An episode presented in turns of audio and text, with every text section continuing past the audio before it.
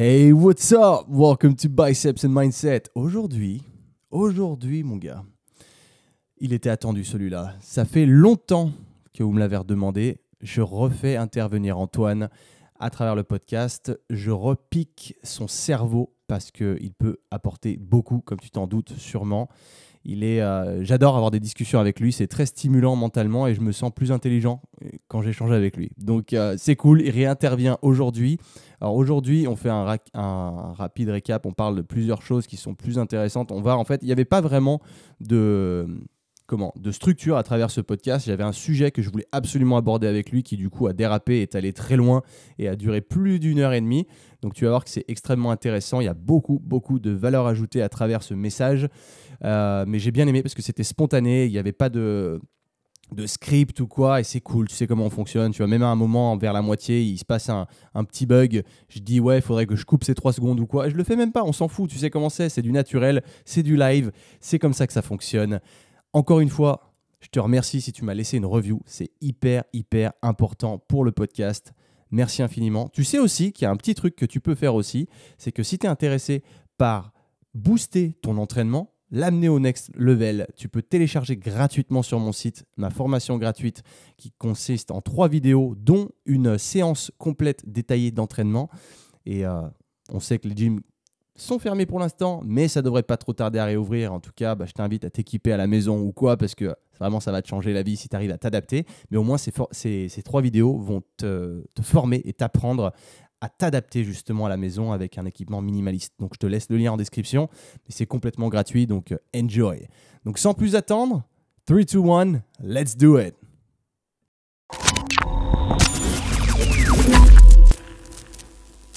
Putain, bah mec, euh, je suis désolé.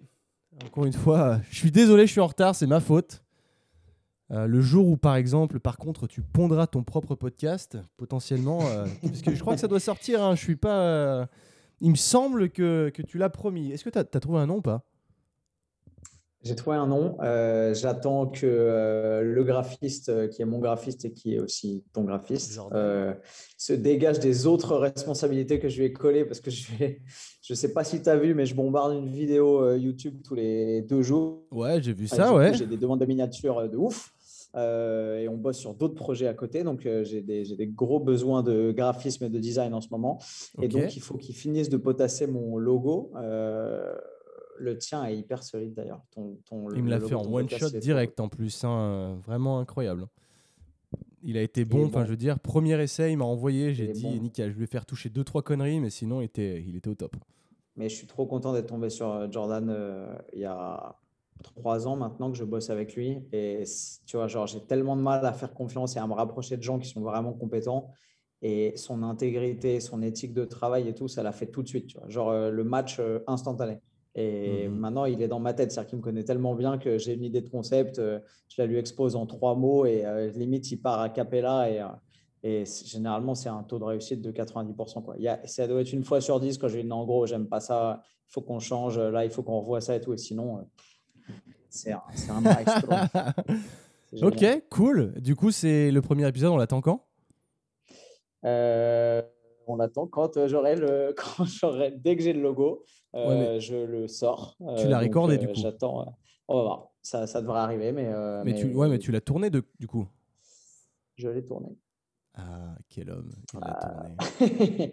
T'as lancé là? T'as lancé Ouais, j'ai lancé, ouais. bien sûr, j'ai lancé. C'est pour ça que ah, j'allais te demander. On est, sur le round 2 a cappella, du coup. Est-ce que, voilà, ouais, c'est un peu plus spontané.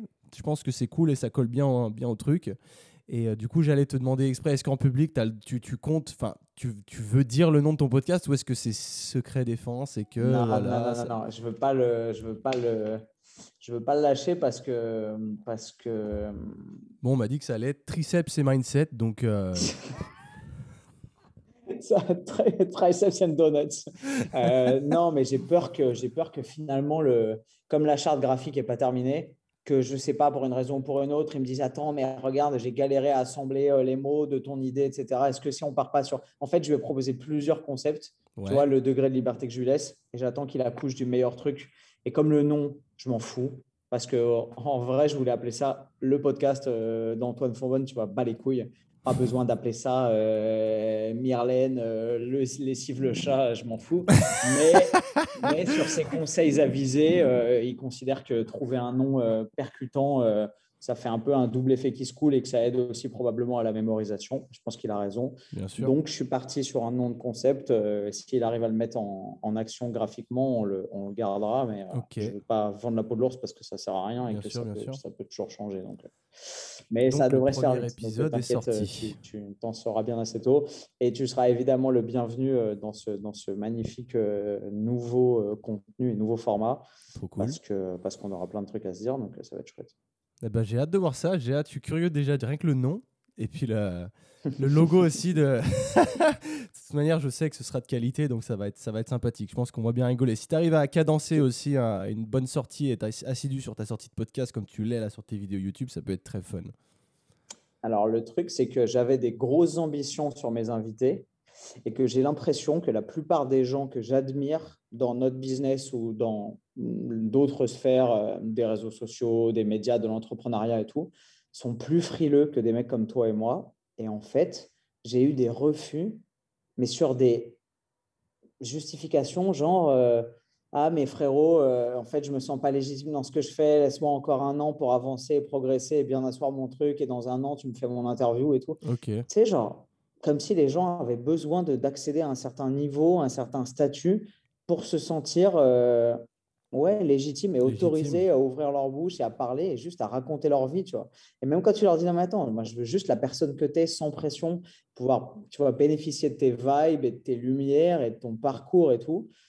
Tu as beaucoup de gens qui sont pas encore assez à l'aise pour pouvoir s'asseoir et avoir une discussion simple, tu vois. Et c'est décevant, je trouve. Donc je pense qu'il va y avoir pas mal d'épisodes que je vais faire tout seul parce qu'on n'est jamais mieux servi que par soi-même. Exactement. Et, euh, et, puis le reste, ce sera avec des vrais, quoi, avec des mecs dont je connais l'intégrité, les valeurs, l'engagement, euh, la qualité du contenu et, et qui n'auront pas besoin de me dire je me prépare pendant trois semaines pour, pour répondre à ton invitation.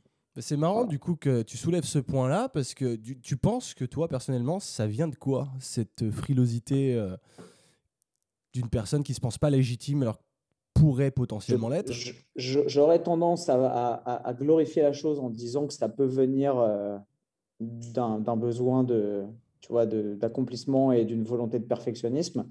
Mais en fait, je pense que les gens juste n'ont pas confiance en eux. Quoi. Parce que tu as beau, euh, as beau être un boxeur euh, de haut niveau et tu n'es pas forcément à l'aise face à un micro. Tu as beau être un, un capitaine d'industrie et tu n'es pas forcément extrêmement à l'aise quand on te pose des questions sur ta vie privée ou, ou tes routines ou ta mentalité ou tes croyances.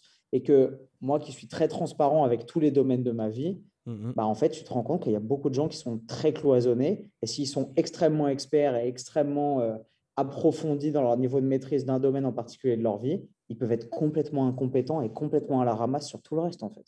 Enfin, c'est ma vision des choses, mais c'est un, peu, un peu décevant, tu vois. Et j'ai l'impression que la spontanéité et l'espèce le, de all-rounded euh, man or women, tu vois, le, une personne qui serait complètement à l'aise et accomplie dans tout ce qu'elle fait, et un peu l'image que je me fais peut-être des stars des années 60, tu vois, où, je sais pas, tu verrais, euh, j'en sais rien, euh, Cary Grant, tu vois De Niro à une table, à un repas, je pense que tu vas, tu le connais pas, tu n'as jamais vu un film de De Niro, tu vas te dire, mm-hmm. ce, mec, ce mec est spécial, il, y a quelque chose, tu vois, il a une aura, une espèce de charisme, il y a un truc qui se passe, tu vois.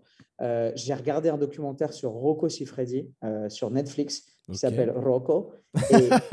Et, tu sens, et tu sens je, conseille à tous les auditeurs de ce podcast d'aller voir ce truc parce que c'est extrêmement intéressant. Tu vois la fin d'une ère, tu vois, le, tu vois la débauche, tu vois le, les remords, les regrets sur sa carrière, etc. Mais surtout, tu vois que le mec, il n'a pas fait 30 ans de carrière par hasard et que ce n'est pas juste un mec avec une énorme kin et que, et que ce qu'il a porté au travers des affres de ce milieu professionnel qui est le, le, porno et, euh, et l'industrie des films pour adultes, etc., c'est une vision du monde et, un, et, une personnalité, un charisme et une aura, et tu le sens en fait. Et je ne sais hmm. pas si les réalisateurs qui ont l'air français étaient proches de lui ou pas, mais ils ont réussi à le mettre en lumière dans sa, dans sa grandeur et dans sa décadence en même temps d'une façon qui pour moi est hyper révélatrice de la, de la force et de la ferveur de la personne que c'est. Je connais pas ce mec. Euh, j'ai dû voir un film de lui quand j'avais 14 ans comme tout le monde, tu vois. Et eh, j'en ai jamais vu. Euh, j'en ai jamais vu. Et tu vois, le, tu vois le reportage et tu dis, OK, il y a quelque chose. Mais pour revenir et retomber sur mes pattes, j'allais dire no pat, mais, mais c'est moi qui digresse.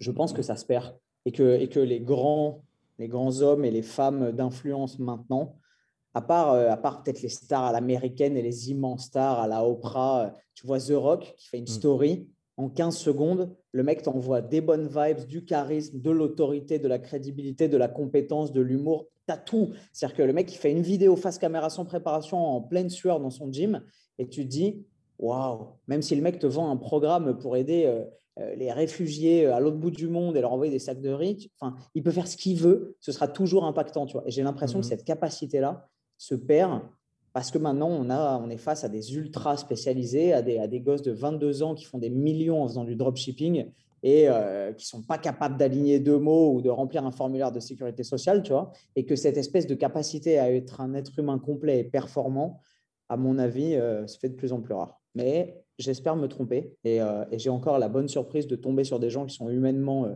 hyper valables et hyper, euh, hyper compétents et hyper ouverts, tu vois.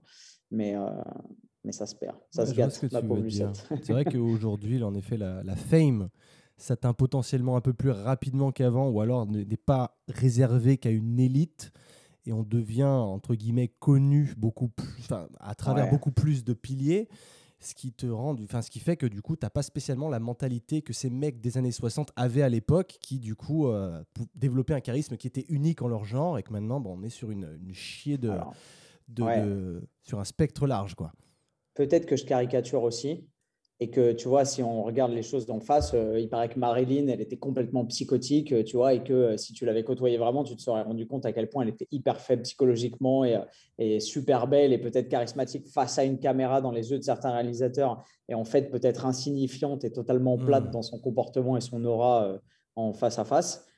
Mais peut-être que le fait, comme tu dis, que c'était moins facile d'accéder à la notoriété, à cette espèce de, de statut de star, fait que la sélection naturelle était beaucoup plus difficile et que, euh, et que si tu n'avais pas tous les atouts, tu regardes les artistes, tu vois, tu regardes euh, Henri Salvador qui nous a quittés, je crois, si je dis pas de conneries, putain, s'il n'est pas mort, je vais être ah ridicule, mais je, crois qu'il est mort là-dessus. 5-6 euh. ans. Le mec à 80, il chantait, il, enfin, il était capable d'écrire des textes. À 86 ans, je crois qu'il arrivait sur scène en faisant des bad flips. Tu sais, genre, il avait fait l'école du cirque. Les mecs savaient tout faire, tu vois ce que je veux dire? Mmh. Maintenant, Maintenant, tu as des rappeurs qui font des, cartons parce que juste ils sont là au bon moment, au bon endroit et ils rappent à l'autotune et ils ont, ils ont ni voix ni charisme. Tu vois, je suis personne pour juger de ces sphères-là, mais j'ai l'impression que c'est plus cette espèce de talent d'être de, humain qui sont extrêmement, euh, extrêmement pluridisciplinaires et extrêmement polyvalents euh, commence, enfin pas commence à se tarir, mais, euh, mais, mais, se fait un peu plus rare. Ou alors, c'est simplement parce qu'en avançant dans la vie et en, musclant mon jeu un peu dans tous les domaines aussi, et en rencontrant petit à petit mes idoles et des gens que peut-être j'idolâtrais pas, mais, mais j'admirais et dont j'avais entendu parler et dont je valorisais le travail ou, peut-être la personnalité, tu te rends compte en fait que quand tu passes derrière les écrans et quand tu arrives à, à, vraiment voir ce que les personnes que tu avais à l'esprit et sur lesquelles tu te faisais une image mentale, ce qui valent en vrai dans la vie, bah, c'est souvent décevant et, forcément tu tombes peut-être un peu de haut. Je sais pas, il y a peut-être un peu des deux. J'en sais rien. Hmm. Je, laisserai le, je laisserai le questionnement ouvert au raisonnement. C'est vrai que ça peut être un sujet de philosophie, ça, ça me paraît. Euh, il y a de l'opportunité. ça, a été, ça a été fait et refait. Euh, Don't Meet Your Idols. Euh, c'est un, un, thème assez, assez éculé, je crois, dans le, dans le, dans le, dans le feed game britannique, anglo-saxon, etc. Et, et toi et moi, et c'est en partie grâce à toi que j'ai eu cette opportunité de rencontrer des mecs qui sont des stars mondiales du fitness quand on était à Birmingham il y a deux ans, quand on était à Body Power, quand on a eu la chance de faire des soirées avec des mecs qui ont des millions d'abonnés et que la plupart des gens du monde regardent comme des demi-dieux limite et mhm. que je recroise ici à Dubaï, etc. Tu te rends compte que, à part certaines rares exceptions, la plupart, bah, quand tu te rends compte vraiment de la personne qu'ils sont, il n'y a pas grand-chose à gratter. Quoi. Enfin, ouais.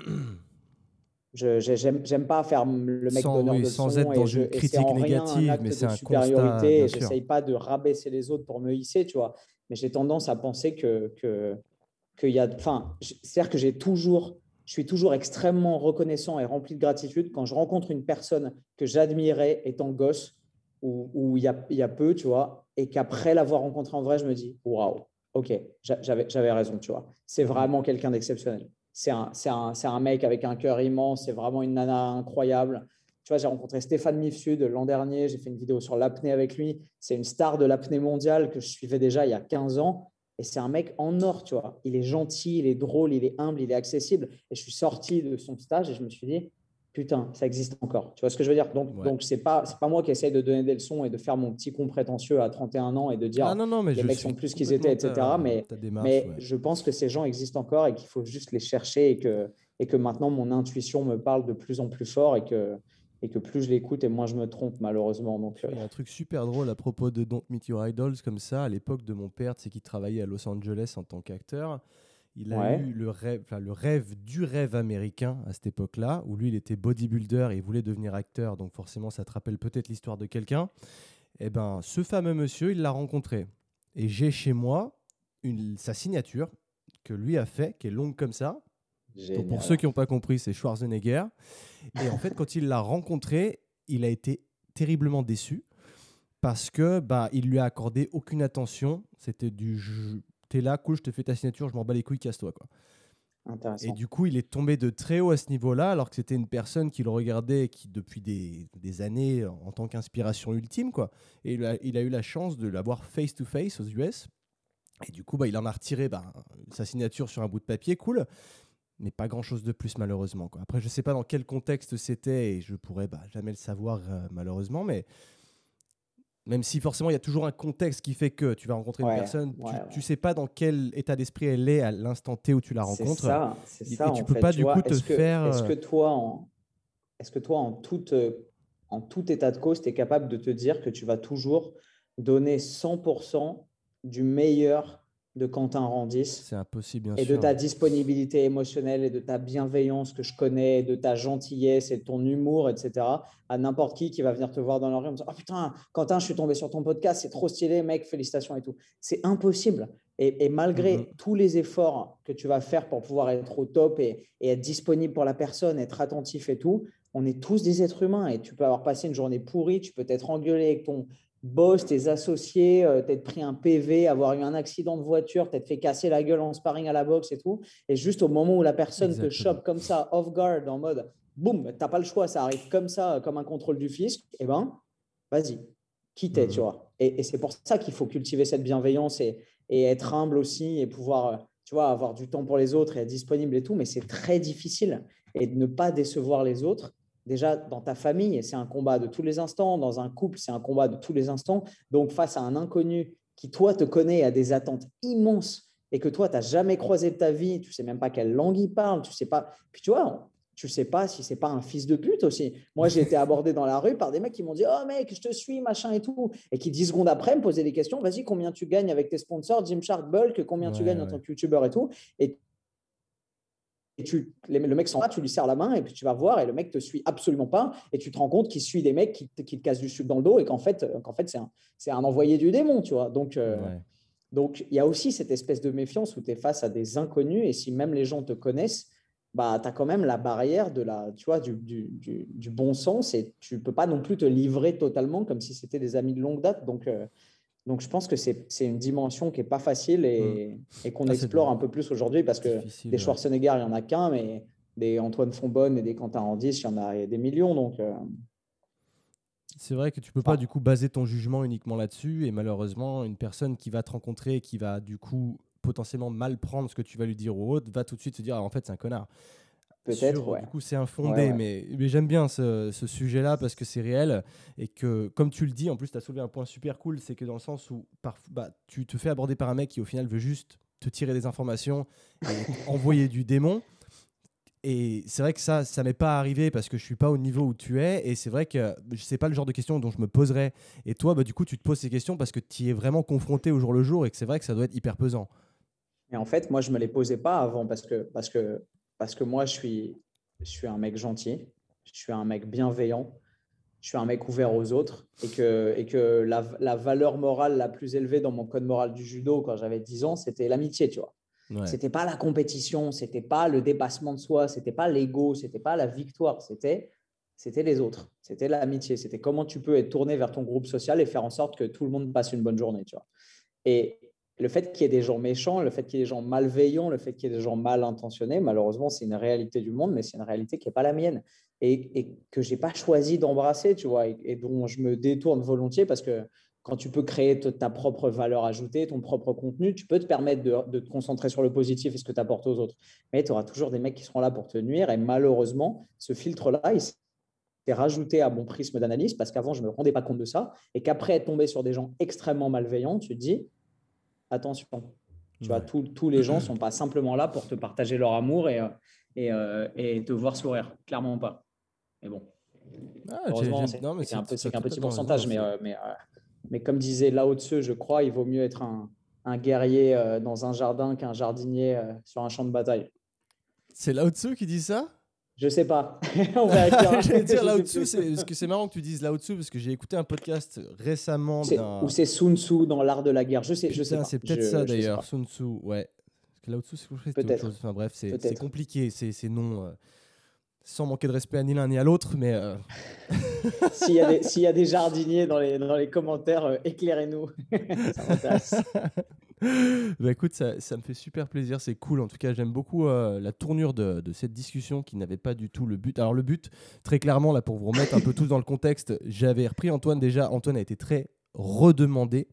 Pour être très honnête, du coup, c'est ton podcast, l'épisode qu'on a fait ensemble, qui a, qui a, le mieux, entre guillemets, marché, sur lequel j'ai eu le plus de retours autour de, bah, des 45 épisodes d'aujourd'hui.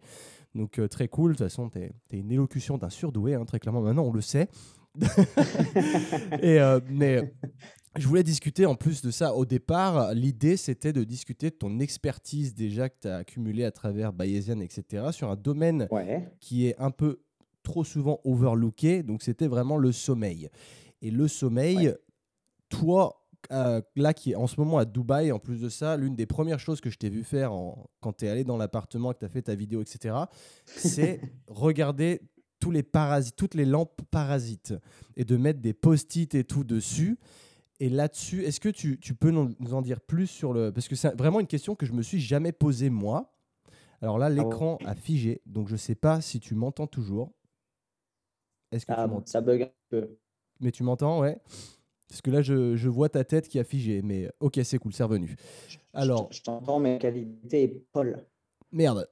Ouais, moi c'est revenu. revenu je crois. Bien. Ouais, ok, cool. Alors, t'es à, à Dubaï, t'es es sur ton 4G toujours, là, ça se passe bien? La 4G, j'ai claqué genre 200 euros de 4G en deux semaines parce que les, les, forfaits sont hors de prix et que le Wi-Fi de l'hôtel est pourri. Et ça, c'est une grosse, grosse star. C'est vraiment chiant. Ouais, tu m'étonnes. Ah j'en suis, je suis à deux doigts d'acheter un, téléphone satellite de, de, dealer international euh, qui livre des paquets de coke euh, au large de Marbella, tu vois, avec une antenne de 40 cm. Il y a vraiment, ouais, il n'y a pas d'autre option. Tu es obligé de recharger sur du 4G comme ça. Je sais pas, j'ai rencontré des entrepreneurs qui ont des clés 4G, mais apparemment ça coûte cher et ça marche pas euh, de fou. Donc, bon. Je, ne saurais te, je ne saurais te dire ce que j'en pense pour de vrai. Mmh, ouais, ok. Eh ben, c'est marrant que tu ne sois jamais posé la question des Non, ouais, voilà, j'allais te dire parce que c'est quelque chose que moi je me suis toujours focalisé sur mon essentiel, en tout cas sans vraiment regarder ce qu'il y, y, avait autour. Et même si, en fait, mon problème était plus je veux pas que le matin il y ait trop de lumière parce que ça va me réveiller, en fait, ça va me faire chier. Mhm. C'était, ça s'arrêtait là, le raisonnement n'allait pas plus loin. Mais le fait que ça puisse vraiment affecter ton sommeil sur un plan beaucoup plus profond et sur un plan de potentiellement de mauvaise récupération, et, etc. Moi, je veux bien là-dessus euh, de l'éclaircissement de pourquoi tu fais ça toi tout de suite, qu'est-ce que ça t'appelle, qu'est-ce qui et pour quelle raison très clairement? En fait, euh, la raison elle est simple, c'est que les perturbations de ton environnement direct quand tu dors, même les plus insignifiantes et même potentiellement les plus imperceptibles, peuvent avoir un impact négatif sur la qualité de ton sommeil. C'est-à-dire que plus tu vas être happé par ton environnement direct et plus ce qui va se passer, le bruit, la température, la lumière, évidemment, sont les trois principaux facteurs, plus ce qui va se passer va t'attirer vers un degré de conscience plus élevé que le degré de conscience modifié qui est censé caractériser le sommeil, moins ton sommeil va être réparateur et moins il va être de qualité. On le sait, euh, il y a plusieurs phases dans le sommeil. On ne va pas faire un exposé détaillé sur le mhm. sommeil. Évidemment, si ça intéresse les gens, notre formation bayésienne euh, est extensive sur le sujet parce qu'on a un chapitre entier dédié à l'optimisation du mode de vie, du sommeil, du stress, etc. Euh, et je vais faire une vidéo, je pense, probablement là-dessus parce que c'est un, un, thème qui me, qui me tient à cœur parce que c'est probablement une des variables de notre mode de vie que les gens négligent le plus. Bah, les gens sont prêts à acheter des pré-workouts à 70 euros, mais ils ne sont pas prêts à respecter religieusement le fait de dormir minimum 8 heures par nuit. Tu vois. Et on, sous-estime tellement ça. Tu vois le nombre de mecs qui achètent des boosters de testostérone, du tribulus terrestris et des trucs de, de, de moodlakin euh, qui veut se mettre un petit coup de fouet avant le samedi soir. Mais, mais la meilleure option pour optimiser sa production naturelle de testostérone et être à 100% de ses propres capacités personnelles, c'est de dormir suffisamment en fait. Et c'est toujours une variable qui est complètement négligée. Pour en revenir à la question des loupiotes, euh, la lumière et surtout la lumière artificielle des diodes, parce que la longueur d'onde de la lumière des diodes est tellement importante. Enfin, je ne suis, suis, pas physicien, donc je ne sais pas si elle est mmh importante ou faible, mais disons que le niveau de nuisance émis par des diodes qui sont ridicules et qui sont minuscules est tellement important qu'en fait, même une micro-diode de télé, tu vois, je regarde autour de moi, mais là, il y a la télé devant et c'est débile, mais une toute petite diode, en fait, dans tes yeux, que ton cerveau perçoit, etc., même les yeux fermés quand tu es en train de dormir, ça peut, dans les recherches, avoir une influence négative sur la qualité de ton sommeil.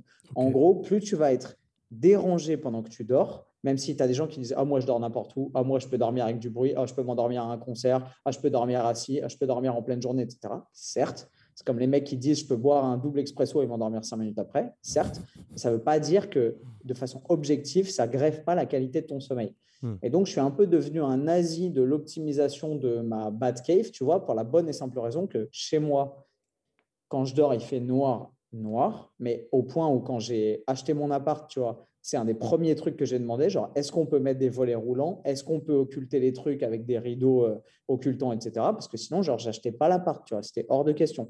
Parce qu'en fait, ça nique tellement la qualité de ton sommeil que à quoi sert euh, d'acheter un endroit euh, pour être chez toi, optimiser ta vie, etc. Si un tiers de ta vie que tu passes en dormant, tu la passes à 50% de tes capacités, tu vois.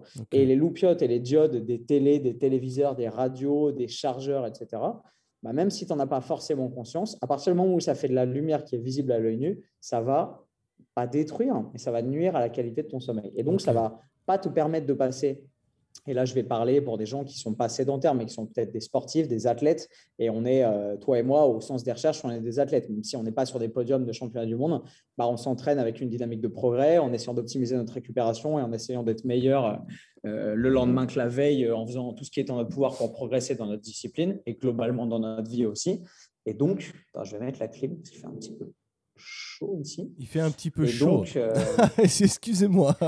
Désolé, excusez-moi. Mais donc, quand tu es un athlète et que tu es un sportif, tu as besoin de passer, euh, et dans, les recherches le montrent, les athlètes passent plus de temps en sommeil lent profond. Le sommeil lent profond, c'est celui qui est le plus réparateur à la fois pour les tissus musculaires, les tissus conjonctifs et euh, l'ensemble des dommages que tu subis à l'entraînement, mais aussi pour la plasticité du tissu cérébral, l'apprentissage, la, la réannexation de la mémoire, etc. Le problème, c'est que plus tu vas passer de temps, plus tu vas récupérer, plus tu vas passer de temps en sommeil lent profond, mais moins tu vas passer de temps parce que tu vas être réveillé, parce que tu as un partenaire qui se lève la nuit, parce que tu as un camion poubelle ou un connard en Lamborghini qui passe en bas de chez toi, ou parce que euh, le bruit du ventilateur ou de la clim déconne et que ça fait un bip bip toutes les heures, ou parce hmm. que tu as des diodes autour, ou que tu as une pharmacie avec une lumière, etc. Bah, moins tu vas passer de temps en sommeil lent profond et moins tu vas récupérer. Et même si tu peux te dire, bon, ça va, j'ai dormi mes 7 heures, mais en fait, la qualité de ton sommeil va faire que tu ne vas pas optimiser ton mode de vie, tu ne vas pas être au, meilleur de tes performances, au meilleur de tes capacités. Tu vas te lever, tu vas être un peu en brain fog, tu vas rêver davantage parce que ton degré de conscience pendant ton sommeil va être plus élevé. Tu vas te rappeler de tous tes rêves ou de ce qui se passe pendant la nuit ou de à quelle heure ton ou ta partenaire s'est levé pour aller pisser, etc. Et donc, tu n'optimises pas les choses. Donc, je suis peut-être un peu un nazi, mais mais faire des vidéos où je mets de la pâte à fixe sur les jobs, ça me permet aussi, c'est un symbole, d'attirer l'attention des gens sur le fait que ces variables sont importantes et qu'on ne dort pas n'importe où. On ne s'endort pas avec de la musique, on ne s'endort pas sur une série Netflix, on ne s'endort pas avec la lumière allumée, on ne s'endort pas dans une chambre où il fait 25 degrés. Tu vois, c'est tout un tas de paramètres qui sont importants et que les gens négligent. Et après, et après tu les vois, les gens dans la vie de tous les jours qui sont, tu sais, qui sont pas switch on, qui sont pas focus, qui sont pas concentrés sur ce qu'ils font. Bah, la plupart du temps, ils dorment pas bien, tu vois. Et, et malheureusement, ils négligent ça trop souvent. Et c'est facile d'arriver à optimiser les choses pour pouvoir jouir de l'ensemble de ton potentiel humain dans la journée et ça commence par une bonne nuit de sommeil. Donc, euh, donc c'est mon devoir, à mon sens, en termes d'optimisation de la santé publique des gens, tout simplement, que de prodiguer des conseils simples, vraiment de régulation de ton mode de vie et de ton rythme circadien qui sont accessibles à un enfant de 12 ans. Ok. Bon, tu m'excuses, moi je mets un pull à l'inverse. euh. C'est marrant, je vais rebondir sur un truc que tu as dit qui, qui m'a, entre guillemets, perturbé, parce que je n'étais pas du tout au courant.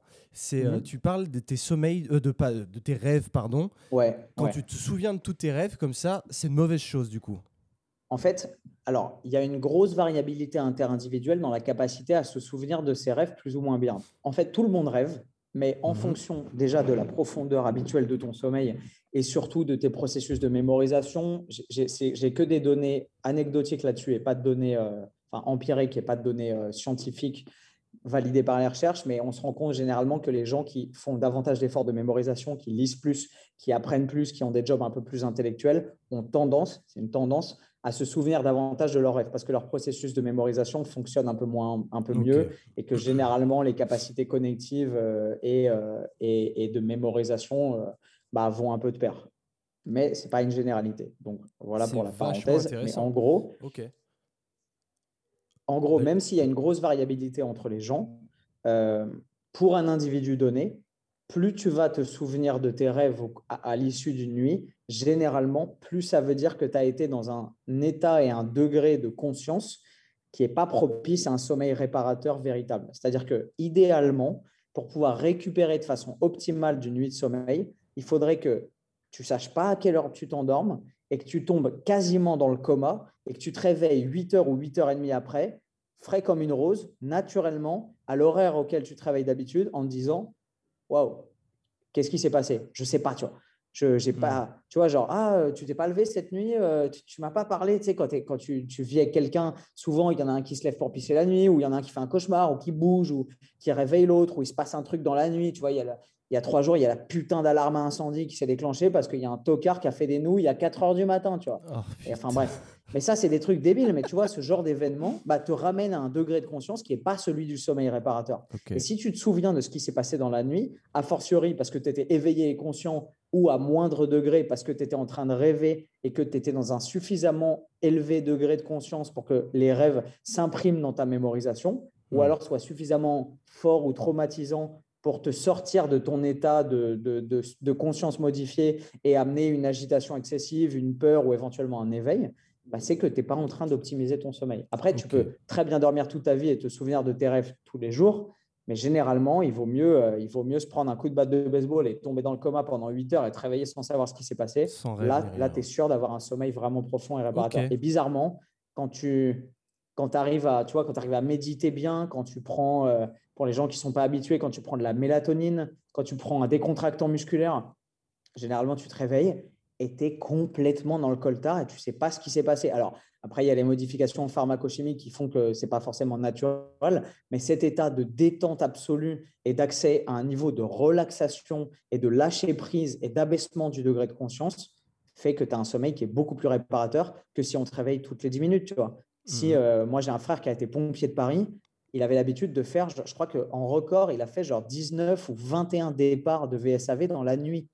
Comment tu veux avoir un sommeil qui est réparateur ou si on te réveille 19 fois sur euh, 8 heures de sommeil? C'est impossible. Et évidemment, c'était les pires nuits possibles. Et tu vois les sergents de la brigade des sapeurs, qui ont 40 ans et qui ont euh, 10, 15, 20 ans de métier, bah, briser les mecs. C'est dans leur hygiène de vie de la nutrition, de l'entraînement et de la mentalité. Et à cause sommeil complètement pourri, ils sont ruinés. Et les mecs à 40 ans, tu, tu te dis, OK, ils ont 55 balais. Je généralise encore, mais Ouais, c'est ouais. souvent le cas et ils sont les premiers à le reconnaître. Tu vois. Parce que l'hygiène de vie, elle commence par un sommeil optimal et que quand tu négliges ce paramètre-là, eh ben, euh, tout, tout, tout fout le camp, malheureusement. D'accord. Je vais rebondir sur quelques points. Tu, tu parlais du coup de la mélatonine. Bon, je te, je te vois friser, j'espère que ça va, ça va pas planter. Euh, je sais pas si tu m'entends, du coup. mais tu parlais de... Tu m'entends? Tu m'entends pas. Ok. Euh, Où es-tu? Et merde. Ah, parfait. Non, je t'entends pas, ton micro est pas activé. Merde, là tu, là, tu Ok, m'entends? c'est tout bon, c'est tout bon, c'est revenu, ouais, nickel, pas de Oh soucis. là là, je suis désolé. Bah, Ah, mais c'est rien, c'est pas euh, grave. Je Dubaïote. couperai les, les, les 3 secondes, c'est chi. Du coup, Désolé. tu parlais de la, de la mélatonine qui pouvait du coup aider, bon certes, qui avait des conséquences dues aux produits qui n'étaient pas spécialement naturels, que tu n'avais mhm. pas spécialement l'habitude de, te réveiller dans des états de relaxation pareils. Est-ce que tu le conseilles, ce genre de choses? Dans quel cas est-ce que tu le recommanderais ou pas?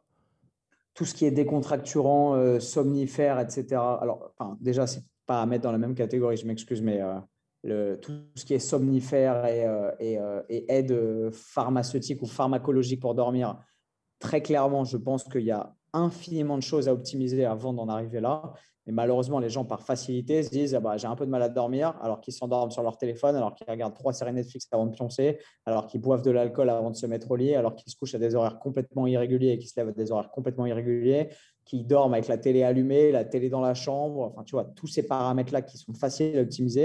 Et ils se disent bah, je suis un peu stressé, j'ai du mal à dormir, je fais des angoisses, vas-y, je vais aller prendre un Valium ou je vais aller me, je vais aller me coller des, des, des anxiolytiques ou des, ou des, ou des somnifères dans le cornet bien qu'il y ait des, troubles, des, conditions et des affections psychologiques qui nécessitent, je pense, et je suis ni médecin, ni psychiatre, encore une fois, euh, qui nécessitent probablement ce genre d'aide pour arriver à trouver le sommeil. Je pense que pour le commun des mortels et les gens qui n'ont pas ce genre de problématiques psychologiques à régler, euh, il y a énormément de choses à faire avant d'en arriver là. La mélatonine est clairement pas à mettre sur le même, euh, au même niveau que les somnifères. Et alors déjà la mélatonine c'est une hormone, on va remettre les choses dans leur contexte. Mhm. C'est en gros ce que ton cerveau est capable de produire en utilisant le tryptophane avec lequel il va créer de la sérotonine et avec laquelle il va créer la mélatonine qui est in fine au bout de la chaîne euh, et de cette cascade de réactions chimiques, l'hormone qui va indiquer à ton corps qu'il est l'heure de dormir.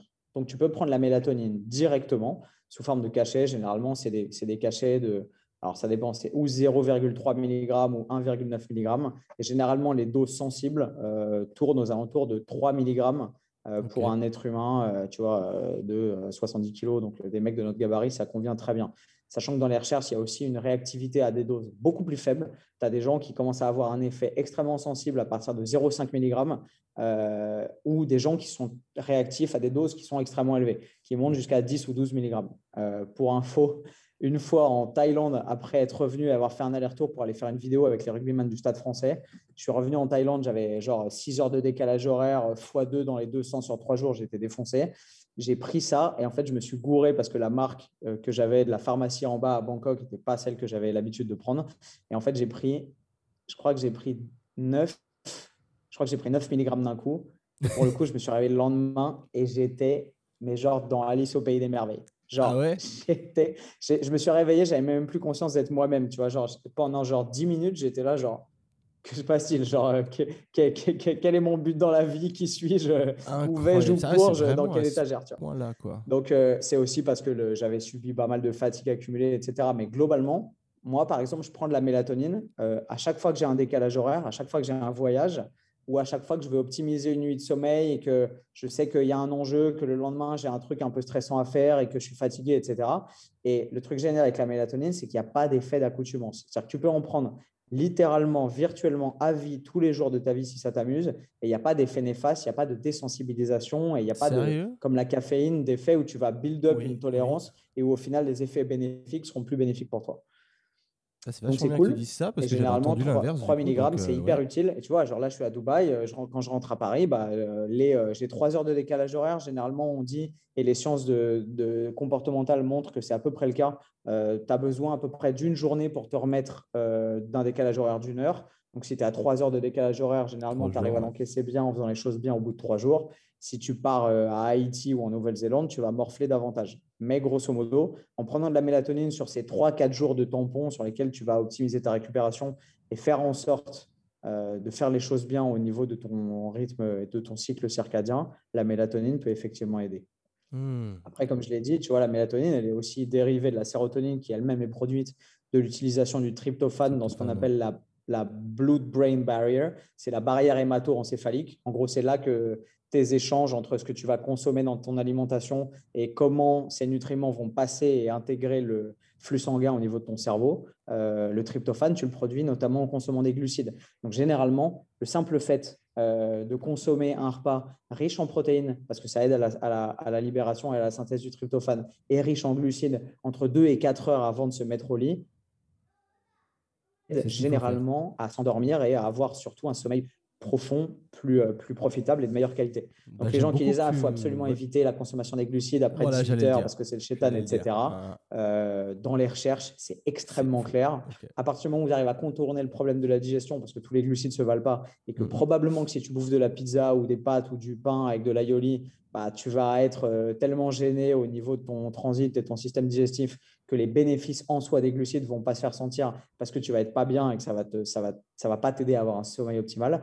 Mais si tu manges du riz, par exemple, des patates douces ou des pommes de terre, euh, qui sont des glucides de très bonne qualité parce qu'ils ne sont pas néfastes euh, et pas nocifs pour le généralement et qui ne présentent pas de contre-indication au niveau digestif, euh, il y a de grandes chances que si tu arrives à avoir des protéines de qualité au sein de ce même repas 2 à 4 heures avant l'heure de te coucher, tu arrives à sécréter suffisamment de tryptophane pour avoir une bonne cascade euh, enzymatique et hormonale. Ouais. Tryptophane, sérotonine, mélatonine et arriver à optimiser les choses. Hyper intéressant.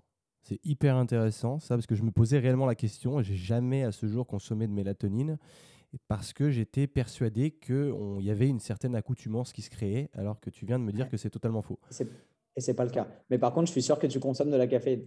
Par contre, tu vois? Euh, ça arrive le matin, ouais. Ouais. Mais je bois pas beaucoup de café. Genre, là, j'ai une machine espresso, je le fais une fois de temps en temps. Mais sinon, c'est j'essaye de tourner sans. Parce que d'ailleurs, en termes de Mm. caféine, je sais pas si ça sort un peu du sujet, mais est-ce que tu sais s'il y a différents types de caféine qui te rendent plus accoutume tu mets à, à- à ça Par exemple, je sais pas, la, tu vois, la, la plupart des caféines qu'on trouve dans les pré-workouts, c'est toujours la même. Ouais. C'est la. Merde, tu vois, j'ai déjà la caféine anhyd- anhydre. Ouais. Anhydrous, ouais, voilà, ouais, c'est ça. Est-ce que celle-là, elle va faire une différence par rapport à une caféine dite naturelle ou à une source Non. type guarana qui va t'apporter un certain pourcentage de caféine Ou est-ce que c'est tout dans le même sac? Non, j'en suis absolument pas, absolument pas convaincu. Et l'autre raison de ne pas pousser cette idée, qui est peut-être une réalité, mais je je pense vraiment pas, c'est que les gens, après, quand tu commences à leur dire ça, se disent Ah ouais, mais non, je bois pas de café. Mais par contre, je m'enquille deux pré-workouts et, Voilà, euh, ouais. trois energy drinks, tu vois. Et en Mhm. fait, les gens sont tellement inconscients par rapport à leur consommation que pour eux, même s'ils arrivent à diaboliser le café parce que le café, c'est pas bon et que c'est mal et que ça tient éveillé, par contre, se coller un pré-workout à 19h30 en sortant du boulot, ça, c'est pas un souci, tu vois. Mhm. C'est une aberration en termes Bien de mode sûr. de vie. Mais malheureusement, tu as tellement de gens qui font ça et, et j'ai honte de faire partie d'une certaine façon des youtubeurs du fitness parce que quand tu vois le comportement des, des influenceurs du fitness et ici à Dubaï, je ne citerai pas de nom, mais enfin, littéralement, je vois des mecs ouvrir des canettes de, de, de, de Ghost euh, pre-workout ou de, il n'y a pas de Monster ici, mais genre de, de Red Bull et tout à 19h30, quoi. Ouais. Genre les mecs, euh, et c'est les mêmes qui vont te dire Ah, mais t'inquiète, je peux boire un double expresso 5 minutes avant de dormir et je dors comme un bébé. Mais ouais, mec, ça veut juste te dire que tu as tellement build up ta tolérance que non seulement tu bénéficies plus des effets positifs de la caféine, qui sont et ergogènes quand, ils sont, quand elle est consommée à des très hautes doses, genre à plus de 3 mg par kilo de poids de corps, et qui sont placebo, mais qui sont quand même sympas et utiles quand tu la consommes à des doses moindres Mhm. non seulement tu es plus réceptif aux effets bénéfiques, mais en plus, tu es complètement dépendant des effets néfastes. Et le jour où tu arrêtes de consommer du café ou de la caféine sous quelque forme que ce soit, tu vas te retrouver en sevrage. Et les mecs sont généralement complètement inconscients de ces effets-là. Ouais. Petite parenthèse, mais c'est un coup de gueule que j'ai souvent parce que ça me rend ouf de voir à quel point les gens peuvent détériorer la qualité de leur vie avec des trucs qui sont tellement banalisés. Et les gens pensent que les drogues sont rendues illégales et illicites simplement parce qu'elles sont dangereuses et que les drogues licites euh, sont licites parce qu'elles sont parce qu'elles n'ont pas d'impact sur la qualité de ta vie. Tu vois. Et en français, quand on dit drogue, c'est, c'est- on entend drogue dure. Mais Ouais. les Américains et les Anglo-Saxons, quand ils disent drugs, pour eux, c'est aussi bien des drogues que des médicaments. Que et la caféine en soi, alors je ne vais, pas me faire l'avocat du diable, mais, mais, mais la caféine en soi peut avoir des effets probablement beaucoup plus délétères que le cannabis, tu vois. Peut-être pas à long terme, peut-être pas sur euh, les connexions synaptiques et euh, la plasticité du tissu cérébral, etc. Il y, a, il y a beaucoup de choses à en dire. Mais en termes de, de, de- de- d'abaissement du bien-être, d'élévation des taux d'anxiété, d'augmentation de la production de cortisol, de dérégulation de la sensibilité à l'insuline, etc. Il y a tellement de, de, de, de- de drawbacks, d'inconvénients à Mhm. consommer de la caféine à des doses trop importantes et trop régulières que, que- que- qu'il y a une rééducation à faire et qu'il faudrait même en parler à l'école. Sauf que c'est tellement banalisé et que c'est tellement bien d'être un mec qui hustle 24/7 et d'être un entrepreneur euh, living on the edge et qu'il faut, euh, vas-y, euh, growth mindset, etc. et que se tabasser à 6 cafés avant 9 h du mat, c'est normal.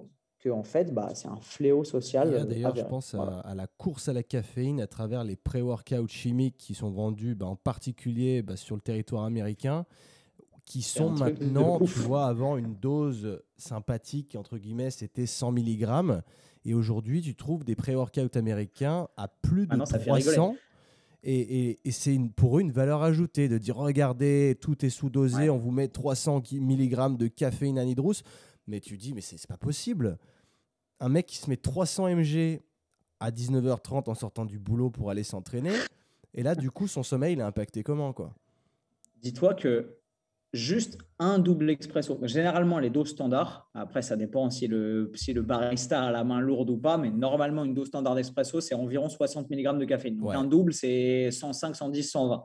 Un double expresso consommé 16 heures avant de dormir, alors même que la demi-vie de la caféine, si je ne dis pas de bêtises, encore une fois, je ne suis pas pharmacien, mais je crois que c'est 5 heures. C'est-à-dire que virtuellement, entre 5 et 10 heures après l'ingestion de la caféine, tu ressens plus les effets bénéfiques dans ton système. Et toi et moi, on le sait, si tu prends un pré-workout, même si tu en prends 200 mg, tu vas avoir un pic, un crash, et grosso modo, 5-6 heures après, tu es out. C'est genre, euh, tu as l'impression de ne plus rien avoir. Et ben dans les recherches, 16 heures après la consommation d'un double expresso, les cycles du sommeil sont encore affectés négativement. C'est-à-dire que même si tu prends un, un, café, genre après ton repas, tu vois, genre à midi. Imagine, tu déjeunes euh, à l'heure euh, suisse à 11 heures du mat. Tu le prends à midi, virtuellement, même à 4 heures du matin, tes cycles circadiens et la qualité de tes cycles de sommeil, ils sont modifiés. Ce qui veut dire que en réalité, il n'y a quasiment pas de bonne heure pour consommer de la caféine, surtout si tu en consommes de façon assidue et répétée et à des doses abusives.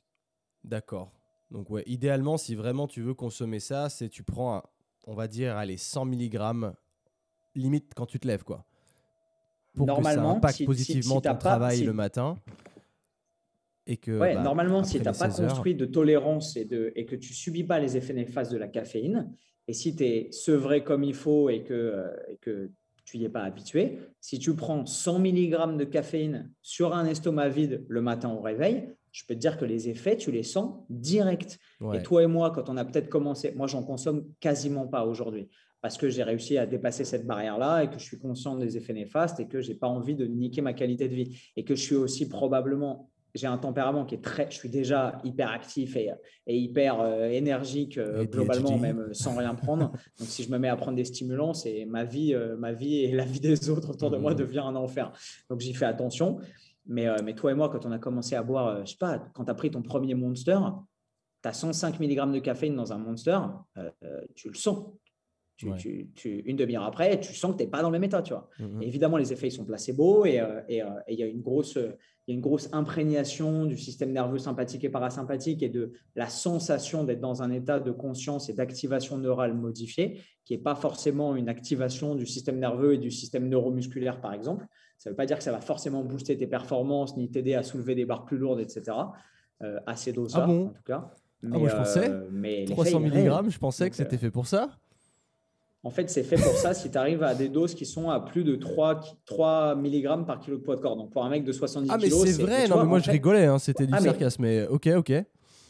Ouais, ouais, ouais. Mais si, tu, si, tu, dépasses des doses, en fait, l'effet, il devient ergogène. Et ergogène, dans les recherches, ça veut dire que ça décuple tes capacités. Enfin, décuple, on s'entend. Mais ça, ça, ça magnifie tes capacités physiques euh, normalement pour des sujets lambda au-delà de 3 mg par kilo de poids de corps, ce qui fait pour des mecs de 70 kg à peu près 200-210 mg de caféine. Mais comme tu le vois, normalement dans la vie de tous les jours, 210 mg de caféine, c'est pas très accessible parce que ça veut dire sans qu'il y ait trois cafés. Et mhm. en fait, aujourd'hui, bah, c'est totalement banalisé. Et même pour des mecs qui ne sont pas des athlètes de powerlifting ou des athlètes de force, bah, demande à n'importe quel mec dans un bureau, dans une, un secrétariat ou n'importe où, je pense que tu as, facilement une personne sur trois qui consomme euh, de façon régulière plus de 200 mg de caféine sur ses journées. J'ai parlé avec des influenceurs ici, ça m'a donné l'envie et l'idée de faire une vidéo. Et les mecs te disent non, je ne bois pas de café. Ah, oh, d'accord. Et en fait, quand tu les interroges et que tu rentres un peu derrière les, protections et, euh, et, les faux semblants, tu te rends compte que les mecs, ils consomment un pré-workout à 200 mg de caféine tous les jours, plus entre 2 et 3 energy drinks. Donc, en fonction des dosages, bah, ça fait 300 mg de caféine en plus. Avec un pré-workout classique, ça te fait du 200, peut-être 250 si les mecs qui sont un peu folichons et qui s'envoient une mhm. scoop et demi ou deux scoops. Donc, tu as des mecs qui tournent à 500 mg de caféine en base tous les jours, qui neige ou qui vente. Et après, tu t'étonnes que les mecs soient anxieux, qu'ils n'arrivent pas à se concentrer dans le reste de leur journée, qu'ils n'arrivent pas à être productifs et qu'ils aient des sommeils pourris et des récupérations merdiques. Et qu'ils soient obligés d'acheter des, des, des whoops et des machins pour, pour traquer leur sommeil et que tous les quatre matins, ça leur dit Ah, vous avez 19% de récupération, vous êtes une grosse merde. Tu vois, genre. Ah. Mais c'est enfin, vraiment extrêmement répandu. Et plus je pose la question aux gens que je rencontre, tu vois, de façon très euh, anodine, plus tu te rends compte qu'en fait, euh, bah, les gens sont victimes de, de, de, de ces effets totalement néfastes et qui maîtrisent absolument pas. Ok, hyper intéressant. C'est marrant, tu vois, que tu es touché au hoop, parce que c'était quelque chose dont je voulais te parler. Parce que, euh, étant donné que je me suis aperçu qu'en effet, le sommeil, c'était primordial, d'autant plus maintenant que je dois, euh, comme tu le sais, me reposer pendant 4 semaines et que du coup, j'essaye de optimiser mon sommeil pour récupérer plus vite. Donc hein. forcément, voilà, je me suis posé ces questions de me dire est-ce que je me prends un hoop, est-ce que je me prends un Noura Ring, ce genre de truc. Est-ce que, bon, ça te fait marrer déjà, c'est que c'est bon signe. Est-ce que pour toi c'est pertinent ou est-ce que c'est de la flûte aujourd'hui plus marketing qu'autre chose en restant tout à fait réaliste et, et, voilà, est-ce que tu en penses réellement quoi? Je ne ferai pas de diffamation sur des produits que j'ai hmm. que, j'ai pas testés, que, j'ai vus, que j'ai dont, dont, on m'a vanté les mérites mille fois, avec lesquels on a essayé de me sponsoriser, etc. Donc je, je connais la Camelote, euh, mais, je, mais mon but c'est pas de mettre des entrepreneurs sur la paille, ça l'a jamais été je vais te donner la double réponse, celle, celle du mec qui connaît les recherches et qui les a lues, et celle du mec qui veut optimiser la vie des gens qui l'écoutent. La première réponse, c'est que c'est probablement de la flûte, tout simplement parce que les seuls véritables outils qui te permettent de Putain, je suis désolé, dès que je parle de recherche, j'ai des mots qui me viennent en anglais, mais de, monitoring, c'est-à-dire de, Les gens ont l'habitude, un peu comme ça. d'évaluer. Qu'est-ce que tu dis? Je dis, les gens ont l'habitude. Je parle en franglais à 24, donc faites-toi plaisir. C'est mis à Je me, fais, je me suis fait insulter assez, assez de fois sur YouTube, mais là, pas un gadget qui permet d'évaluer la qualité réelle de ton sommeil, euh, c'est un appareil qui gère la polysomnographie. Et ça veut dire dormir avec des capteurs et des sondes au niveau des iris, au niveau des yeux, au niveau pour enregistrer la production des ondes, euh, les ondes gamma, etc. de ton cerveau. Donc c'est un appareil qui est extrêmement lourd, extrêmement euh, encombrant et extrêmement enfin pas invasif parce que c'est pas nécessairement douloureux, mais c'est très contraignant au quotidien. Donc sorti de ce genre de, laboratoire de veille métabolique ou, euh, ou d'études de, des cycles et de la profondeur des cycles de sommeil, on rentre tout de suite dans le domaine du euh, très euh, expérimental à la petite semaine. Quoi. Donc le souci, c'est qu'ensuite les variables sur lesquelles les, les trackers de sommeil, pour ne pas citer de marque, et euh, les euh, Oura Ring et, euh, Boost, etc., se basent pour évaluer la qualité de ton sommeil, sont en fait complètement sous-optimaux. C'est-à-dire qu'ils vont jamais utiliser, évidemment, parce que ce n'est pas possible, la qualité de la production de tes ondes cérébrales, parce qu'il parce qu'il faut des machines à probablement plusieurs dizaines de milliers d'euros. donc, ce que ça va évaluer, c'est le bruit que tu vas faire en dormant, peut-être tes ronflements, peut-être ta, quantité de mouvement, peut-être si tu mets ton iPhone et que tu as une application à côté de toi, euh, le nombre de fois où il va y avoir du bruit, où tu vas avoir un sentiment d'éveil, ou peut-être tu vas toucher ton iPhone dans la nuit en te réveillant pour regarder quelle heure il est, etc. C'est extrêmement imparfait, euh, c'est extrêmement biaisé parce que ça s'appuie sur euh, malheureusement des variables qui ne sont pas pertinentes. Et je pense que à ce simple titre, ça n'a pas de valeur heuristique, en termes d'outils dans la vie de tous les jours pour les gens. La deuxième problématique, euh, et elle est centrale à mon sens dans l'utilisation de ces gadgets, c'est que c'est comme la théorie de l'éléphant rose. Si je te dis, Quentin, ne pense pas à un éléphant rose, à quoi tu penses? Tu penses forcément à un éléphant rose parce qu'on n'est pas fait cérébralement, nous autres êtres humains, pour penser par omission. C'est pas possible. C'est pour ça que le deuil est aussi douloureux à contourner. C'est pour ça qu'une rupture est aussi est aussi difficile à surmonter parce que quand tu es face à un monoproblème extrêmement envahissant dans ta vie, tu as forcément du mal et il est très difficile de s'en détacher. Généralement, la meilleure solution, c'est d'arriver à se reconstruire de façon positive, à accepter le problème tel qu'il est et à faire preuve d'adaptation active plutôt que passive et à construire du positif par-dessus pour aller de l'avant. Mais ne pas penser à quelque chose qui t'effraie ou qui t'angoisse ou, ou, quelque chose qui est là dans un coin de ta tête, c'est impossible. C'est la raison pour laquelle utiliser ce genre de gadget, c'est à mon avis très mal avisé parce que par définition, tu vas essayer d'optimiser ta capacité de relâchement, de détente et euh, de, libération et de lâcher prise en introduisant dans ton quotidien et dans une sphère aussi intime que ta chambre à coucher à côté de ton lit un gadget auquel tu vas devoir prêter de l'attention, vérifier qu'il est rechargé, vérifier qu'il est fonctionnel, qu'il est bien placé sur ta table de nuit, sur ton poignet, etc. Et c'est par conséquent une aberration parce que tu vas introduire un truc qui demande de l'attention, qui demande un niveau élevé de conscience et qui demande un degré de plus de Ah oui, il y a ça. Ah oui, il faut que je le recharge. Ah oui, il faut que j'ouvre l'appli. Ah oui, attends, il faut que je branche mon iPhone à côté de mon lit, etc. Ah oui. Et du coup, en introduisant ça, par définition, tu te sors toi-même que tu le veuilles ou non, de cet état de lâcher prise et de relâchement et de détente et de, et de, plénitude et de, et de, tout ce que tu veux qui favorise un endormissement et un sommeil de qualité. L'autre problème, c'est que pour avoir essayé ce genre d'appli, parce qu'en 2019, je n'avais pas accès à ces recherches-là parce qu'on a énormément optimisé le module sur, euh, sur la qualité de vie et la mmh. profondeur du sommeil, notamment qu'on offre à nos élèves bayésianes. Euh, donc, on était encore dans les phases d'expérimentation avec nos chercheurs. À l'époque, j'avais testé, parce que je voulais en avoir le cœur net comme toi probablement, des applis genre Sleep Cycles, genre, euh, genre Sleep Deep, genre plein plein d'applis qui te permettaient d'enregistrer de, et d'évaluer la qualité de ton sommeil. Et en fait, je me prenais moi-même inconsciemment un mind game qui, qui, m'amenait à considérer le sommeil et la récupération comme une performance, parce que toi et moi, on est des sportifs, on veut tout optimiser, et du coup, j'essayais de me focaliser le plus possible pour m'endormir le plus rapidement possible et avoir le plus haut chiffre de récupération possible le matin venu. Et en fait, c'était un cercle totalement vicieux parce que plus j'y pensais, évidemment, moins je m'endormais vite parce que plus j'étais concentré sur mon téléphone et le fait que, ah bah tiens, une pensée parasite, ah bah j'arrive pas à me détendre, ah bah ça va rajouter des minutes avant que je m'endorme, tu vois. Comme quand tu mhm. médites et que tu n'arrives pas à accepter les pensées positives ou négatives qui arrivent, à les considérer pour ce qu'elles sont et à les laisser aller et venir, mais qu'à chaque fois que tu penses un truc, tu dis, ah putain, non, il faut surtout pas que je pense à un truc, il faut que je sois focus, il faut que je médite tu peux pas y arriver comme ça, tu vois. Et c'est exactement la même chose avec les trackers de sommeil. Si on était capable d'être comme dans The Island, euh, dans une pièce qui contrôle l'ensemble de ta glycémie, euh, de euh, la couleur de tes yeux, de ton flux sanguin, de la profondeur de ton sommeil, sans avoir rien à faire sans avoir le sentiment d'être observé, à la limite, je dis pas. Mais en fait, en termes pratiques, le fait de faire preuve de régularité, de mettre en place des variables excessivement simples à activer, comme se coucher tous les jours à la même heure, plus ou moins, se lever tous les jours à la même heure, bannir les écrans dans son cercle direct deux heures avant de se coucher et une heure après s'être levé, euh, pas boire de caféine évidemment euh, à des heures, euh, clairement quand le soleil est couché, c'est mort. ne pas regarder de trucs excitants ou de films, ne pas avoir la télé dans la chambre, ne pas regarder de films au lit, ne pas être sur, un, sur son portable comme un connard pour zapper des stories Instagram avant de se mettre au pieu, manger un repas bien équilibré avec suffisamment de protéines et de glucides, dormir dans une chambre entièrement noire, dormir dans un endroit qui est absolument dépourvu de bruit ou de, de, pollution sonore autour de toi, ne pas avoir de lumière dans les yeux pendant que tu pionces, etc. Ce sont des choses qui sont tellement simples à mettre en place qu'il n'y a pas besoin d'aller chercher des gadgets à 130 balles pour te dire Ah, vous avez mal récupéré, attention, vous êtes à 39%. D'autant plus, pardon, je, je pars dans, un, une diatribe limite, mais, mais ça me tient à cœur.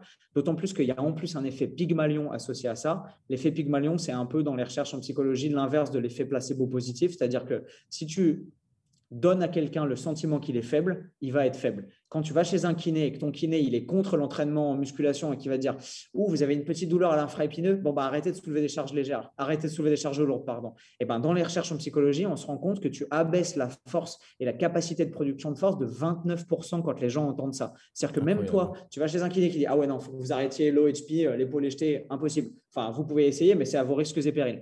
Eh ben, tu vas perdre un tiers de ta production de force sur les séances et sur les jours qui vont venir.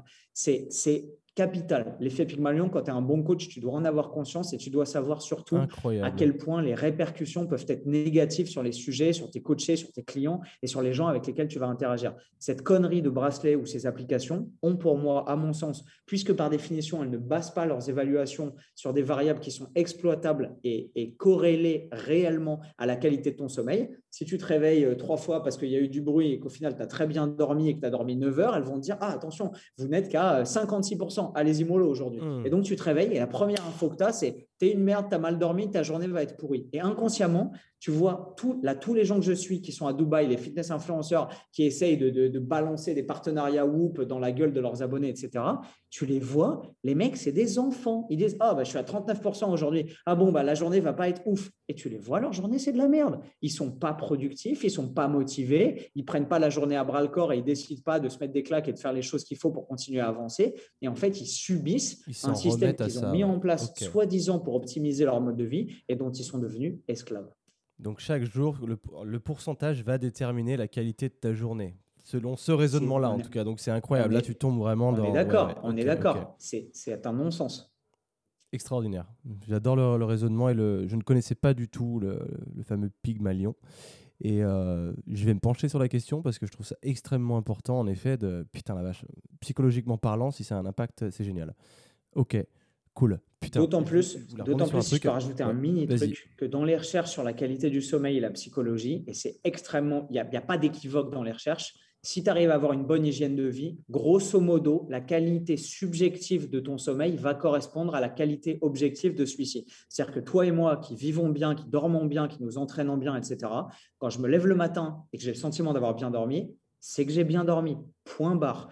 Le seul contexte dans lequel cette, corrélation entre sensation objective et réalité, entre sensation subjective et réalité objective se défait et se décorrèle, c'est quand tu commences à être en manque de sommeil et à créer une dette de sommeil. Parce que par définition, tu rentres dans un gouffre d'abaissement de, de, tes performances cognitives et de survie cérébrale qui fait que tu l'as probablement connu quand on était gosse et qu'on faisait des, des, marathons Harry Potter ou Seigneur des Anneaux ou que c'était la fin de l'année, qu'on avait plus court et qu'on allait chez les uns chez les autres et qu'on faisait une nuit blanche à parler des esprits, à faire tourner les tables, à faire un paintball le lendemain, un aquaplaning et machin et tout et qu'on dormait pas pendant trois jours d'affilée. Au bout d'un moment, tu atteins un stade où tes performances cognitives sont tellement basses que tu atteins ce qu'on appelle dans les recherches le zombie mode. C'est-à-dire que tu es tellement crevé que dormir ou pas dormir, ça change plus rien en fait. Et tu te dis, bon, bah, bah vas-y, bah les couilles, je refais une nuit blanche, c'est pas grave. Quand tu fais des, des, semaines à Mykonos, à Ibiza, et que tu t'enquilles euh, les, les, pré-workouts sur pré-workout et de la caféine et des Red Bull à tirer à l'arigot et que tu dors pas, au bout d'un moment, tu as l'impression que ça fait plus aucune différence. C'est à ce moment-là, à ce stade-là, qu'il y a une vraie décorrélation entre qualité subjective de ton sommeil, où tu dis ah, j'ai dormi une heure, est-ce que ça m'a réparé? Est-ce que ça m'aide à aller mieux? Non, bah les couilles, vas-y, je peux très bien ne pas dormir. J'ai l'habitude. Ça, chez les gens qui ne dorment pas, chez les boulangers, chez les gens qui sont veilleurs de nuit, etc., c'est une expression qu'on entend extrêmement souvent. Non, mais ça va, j'ai l'habitude. En fait, quand tu as l'habitude de plus dormir, c'est que par définition, tu as, as un stade où tu n'es plus que l'ombre de toi-même. Et en je crois que c'est deux nuits blanches seulement dans les recherches en psychologie, on arrive à faire baisser les capacités cognitives d'un individu de 50%. C'est-à-dire, tu es un Einstein avec 140 de QI, 48 heures après s'endormir, tu as 70 de QI comme euh, le, j'allais dire le débile moyen, mais ce n'est pas tout à fait le cas, mais le, mais le mec euh, lambda moins, tu vois c'est tellement important sur l'optimisation des capacités cérébrales, de la plasticité cérébrale pour l'apprentissage, la mémorisation et des capacités cognitives en général, que si tu en viens à dire non, mais ça va, je dors pas, mais j'ai l'habitude, ce que moi j'ai fait et j'ai été premier coupable de ça. Quand j'étais manager chez Abercrombie, j'avais des horaires impossibles, qu'un jour je finissais à minuit, je fermais le magasin, j'arrivais chez moi à l'autre bout de Paris, il était 1h30 du mat et le lendemain matin, j'ouvrais le, le store à 8h, même si aux yeux de la médecine du travail, c'était illégal et il y avait une raison. Bah, en fait, c'était le quotidien de notre pratique. Donc j'ai été le premier à faire ça et à dire on dormira quand on sera mort. Euh, tu vois, je viens d'une famille de militaires où, où le où le l'ardier, c'est le dépassement de soi, même dans l'effort, même dans la douleur, même dans des contextes compliqués, est souvent valorisé. C'est difficile de se dire Ah non, mais attends, j'ai besoin de mes 9 heures de sommeil parce que sinon, je ne suis pas à 100%. Mais en fait, c'est la vérité dans la pratique. Et plus tu creuses ta dette de sommeil et ton déficit de récupération, plus tu deviens débile. Donc, en gros, si tu arrives à optimiser ton hygiène de vie, tu peux tout à fait te contenter de ta sensation subjective d'avoir bien dormi ou pas, parce que généralement dans les recherches, elle est extrêmement étroitement corrélée à la capacité objective de ton sommeil à te réparer et à t'offrir ton plein potentiel. Voilà. Ok. Tu vois, c'est marrant que tu dis on dormira quand, enfin, je dormirai quand je serai mort, parce que c'est la citation de quelqu'un que tu connais, c'est Mousse à Birmingham, que tu connais bien. D'accord, intéressant. Il est comme ça et je voulais vraiment te parler de lui. D'ailleurs, euh, déjà, je voulais le placer quelque part parce que lui, il dort très mal. Il dort 4-5 heures par nuit. Il me dit j'ai l'habitude. Il me dit je dormirai quand je serai mort. Exactement les, les stigmatismes que tu viens de me sortir. Et moi, je le pousse à dormir davantage et je sais sais plus quoi faire. Donc, qu'est-ce que tu penses de ce mode de vie? Évidemment, il est crevé toute la journée. 4 à 5 heures par nuit sur une période récurrente en plus de ça. Qu'est-ce que ça t'évoque? Le, problème, c'est que j'aimerais que tous les mecs comme Mousse entendent notre podcast et, acceptent la réalité et s'en rendent compte. Ça me parle d'autant plus que moi, cette devise à la con, tu vois, chez les pompiers de Paris, on dit euh, moins tu dors, plus tu es fort. Ce qui est totalement débile, mais c'est vrai que ne pas dormir et être exposé à, des, à des conditions de vie tellement dures, mentalement, ça te forge. Parce que quand tu es habitué à te réveiller 19 fois par nuit, euh, si tu es chez toi et que tu te fais cambrioler, tu vas pas te dire Attends, est-ce que je me réveille ou est-ce que je prends la batte de baseball ou la pelle ou le taser? Enfin, C'est des mecs qui, après, sont très malléables et, très efficaces dans leur vie quotidienne parce qu'ils ont l'habitude de subir et d'encaisser.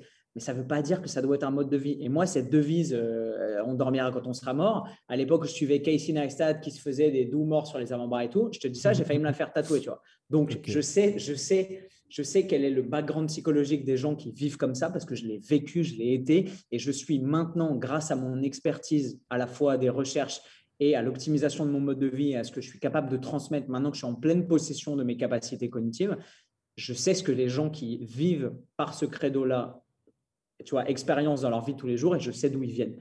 Le problème, c'est que comme tu l'as dit, avoir une hygiène de vie et une hygiène de sommeil aussi délétère, ça t'expose a des conséquences pour ton organisme, pour ta santé sur le long terme, qui sont dramatiques.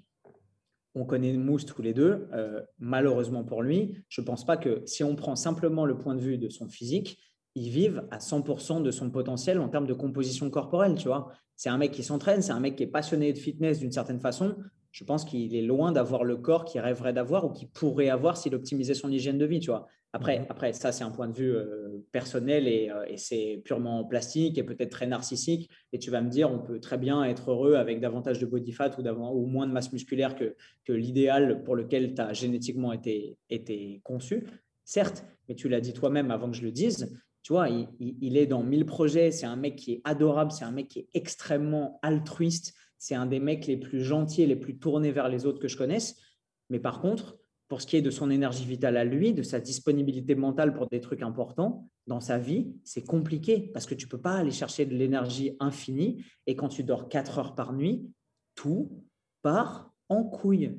Euh, je te fais un dessin tout simple, mais dans les recherches, dormir 5h50, donc 5, enfin 5,5 heures, donc 5h30 au lieu de 8 heures pendant seulement 4 jours, nique ton absorption et ton assimilation à tel point que si tu mets les gens en sèche, leur ratio de perte de gras s'inverse. Si tu perds du gras parce que tu as, mis en place un déficit calorique de genre 300 kilocalories, et eh ben, en 4 jours, simplement en réduisant ta part de sommeil par nuit, tu vas arriver à perdre davantage de masse musculaire que tu ne perds de tissu adipeux. C'est emmerdant quand même quand tu fais une sèche. On, a une, on a une étude de. Cette étude-là, elle, je crois qu'elle date de 2011. On a une étude plus récente de 2018 de Van et qui montre qu'en passant simplement 40 minutes de moins endormi par jour, sur 5 jours par semaine, du lundi au vendredi, tu arrives au bout de deux semaines à faire passer la balance de 20% de tissu maigre, genre de masse contractile, de masse musculaire perdue, et 80% euh, de masse grasse, à inverser complètement quasiment la balance et à passer de 20% de masse grasse à 80% de masse musculaire. C'est complètement aberrant, d'autant plus que dans la recherche, on laissait les gens dormir à leur saoul, c'est une vieille expression qui ne se dit plus, mais euh, à volonté, euh, pendant le week-end. C'est-à-dire que même si tu dis, oh, c'est pas grave, vas-y, bah, les couilles, je dormirai ce week-end, bah, en mhm. fait, tu fais tellement de mal à ton organisme sur tes capacités digestives, sur tes capacités de production hormonale, etc., simplement en dormant 40 minutes de moins, ce qui, on en conviendra toi et moi, en termes de bon sens, n'est pas dramatique de prime abord, tu vois. Mhm que les conséquences d'une mauvaise hygiène de sommeil sont absolument délétères. Donc dormir 4 heures par nuit et forcément se tabasser à la caféine pour survivre, parce que tu vis pas, tu survis quand tu dors 4 heures par nuit tous les jours de ta vie, bah, c'est le pire truc que tu puisses faire et le pire service que tu puisses te rendre, je pense. Mais, ouais. mais ce n'est pas facile et ça demande de l'autodiscipline et, tout le monde n'est pas, euh, malheureusement, n'a pas la chance d'avoir... Euh, un tempérament serein, de pouvoir s'endormir facilement et on, on, est tous différents. Et tu as des gens qui vont avoir toute leur vie un sommeil de qualité, et tu as des gens qui vont dormir très bien pendant les 30 premières années de leur vie, et qui vont perdre un proche, qui vont avoir une rupture difficile, qui vont avoir un accident de voiture, et qui du jour au lendemain vont plus trouver le sommeil, ou avoir tellement de remords après leur divorce, après la mort d'un parent, après, après, des événements traumatisants de la vie, qui dormiront plus jamais bien, tu vois. Mais, mais c'est notre devoir, je pense, à tous en tant qu'être humain, pour pouvoir offrir au monde ce qu'on a de meilleur à offrir, que d'être à 100% de, ta batterie et que le lapin du Racel, le matin au réveil, soit prêt à, bondir du lit et à, faire ce qu'il faut pour, pour, être le meilleur, la meilleure version de soi-même. Tu vois. Et ça mmh commence par, bah, par des nuits suffisamment réparatrices. Et malheureusement, c'est un truc qui est trop souvent négligé par la plupart des gens. Bien sûr. Cool. J'avais une, petite euh, précision là-dessus. Euh, une croyance du moins, en tout cas, je ne sais pas si elle est avérée ou pas, c'est les cycles de sommeil de 90 minutes. Alors ça, j'ai juré là-dessus pendant longtemps et après, je me suis remis en question dans le sens où j'avais l'impression, tu vois, quand j'allais me coucher, j'essayais de faire ça en, cycle, donc de dormir 7h30 parce que ça faisait du coup des cycles, ça faisait 5 cycles d'une heure et demie. J'en avais même fait une vidéo YouTube il y a au moins deux ans et euh, j'espère que, voilà, peut-être que je me suis planté, c'est pas grave, on est là pour apprendre de toute manière. Et je ne jurais que par ça parce que j'étais persuadé, c'était une époque où je me levais à 6 h le matin pour aller m'entraîner directement à 7 h et être efficace dans ma journée. Donc j'allais me coucher un peu plus tôt, mais je tablais vraiment. Je, bon, je m'endors relativement facilement, ce qui est une chance.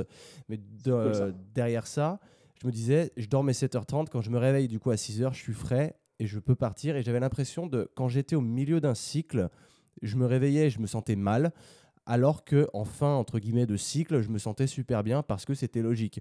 Donc du coup, est-ce que je ne sais plus d'où ça sort Est-ce que je me suis complètement planté là-dessus? Est-ce qu'il y a du vrai Est-ce qu'il n'y a pas du vrai? Moi, je, m'en fous de remettre en cause mes croyances, loin de là. Si je peux optimiser ça réellement avec de la science, ça m'arrange. Donc euh, voilà. Alors, en fait, mon gros, dans les recherches, euh, on se rend compte que il y a cercle des cycles de sommeil, il y a surtout des stades. Euh, le sommeil paradoxal en est un, le sommeil lent profond en est un autre, par exemple. Mais le problème, c'est qu'on n'accède pas tous forcément à la même vitesse, et même pour un individu donné, en fonction de ses nuits et de son contexte, euh, à l'endormissement et surtout à ces différents stades.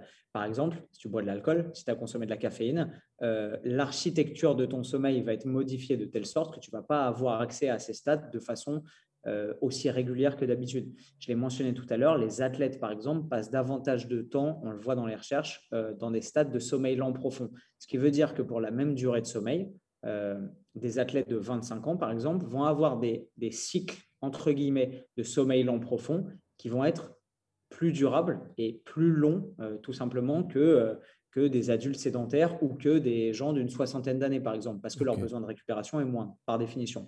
Donc, essayer de tabler sur euh, une durée de cycle calquée de nuit en nuit, toujours la même, pour arriver à optimiser ton heure de réveil, etc. En pratique, ça me paraît primo pas utile et, et deuxio pas forcément extrêmement pertinent. Ce qui me paraît pertinent, en revanche, c'est ce qui est simple à mettre en place. Si tu as la chance, et c'est mon cas, et c'est ton cas, de pouvoir te réveiller euh, parce que tu es ton propre patron à peu près à l'heure que tu veux, euh, la meilleure façon de procéder, c'est de se coucher grosso modo à heure fixe, essayer de s'endormir toujours vers la même heure, idéalement à la même heure pile si tu as une vie euh, de moine Shaolin, c'est génial, mais dans la vie de tous les jours, quand tu as des enfants, euh, un conjoint, etc., c'est toujours plus compliqué. au moins dans la même heure, tu vois, tu te dis, je suis pas au lit après minuit, et à minuit, tu te couches et tu lis ton bouquin 10 minutes et tu t'endors et tu éteins la lumière. Et essayer, si tu le peux, de te réveiller évidemment à la même heure et idéalement sans réveil ça va te permettre tout simplement de te réveiller quand ton corps va être prêt à se réveiller et quand tu vas être totalement euh, reposé et rassasié de ton, de ton besoin de récupération. Ok. Tout bêtement. Donc, euh, je ne suis pas sûr que se stresser avec le calcul de attends, je fais une heure et demie fois 4, ça me fait 4h30, 5h, 6h. Ok, c'est bon, 6 heures, donc allez, 7h30 de sommeil, ce soit, ce soit très utile. D'autant que ton besoin de récupération et de sommeil, potentiellement, euh, il peut évoluer avec les besoins et les demandes d'efforts physiques, notamment de ta journée. Euh, on, sait maintenant on sait maintenant mieux pourquoi on dort. Avant, c'était la théorie, du, euh, la théorie de la récupération par le temps calme, où il fallait un temps calme pour que le corps se remette des efforts de la journée, alors qu'on sait pertinemment, toi et moi et tout le monde, que si tu t'offres un temps calme euh, allongé sur un lit mais que tu dors pas, euh, tu, te enfin, tu te réveilles. Non, mais tu sors de cette phase de 8 heures où tu n'as pas dormi, tu es éclatos, alors que pourtant tu étais en temps calme.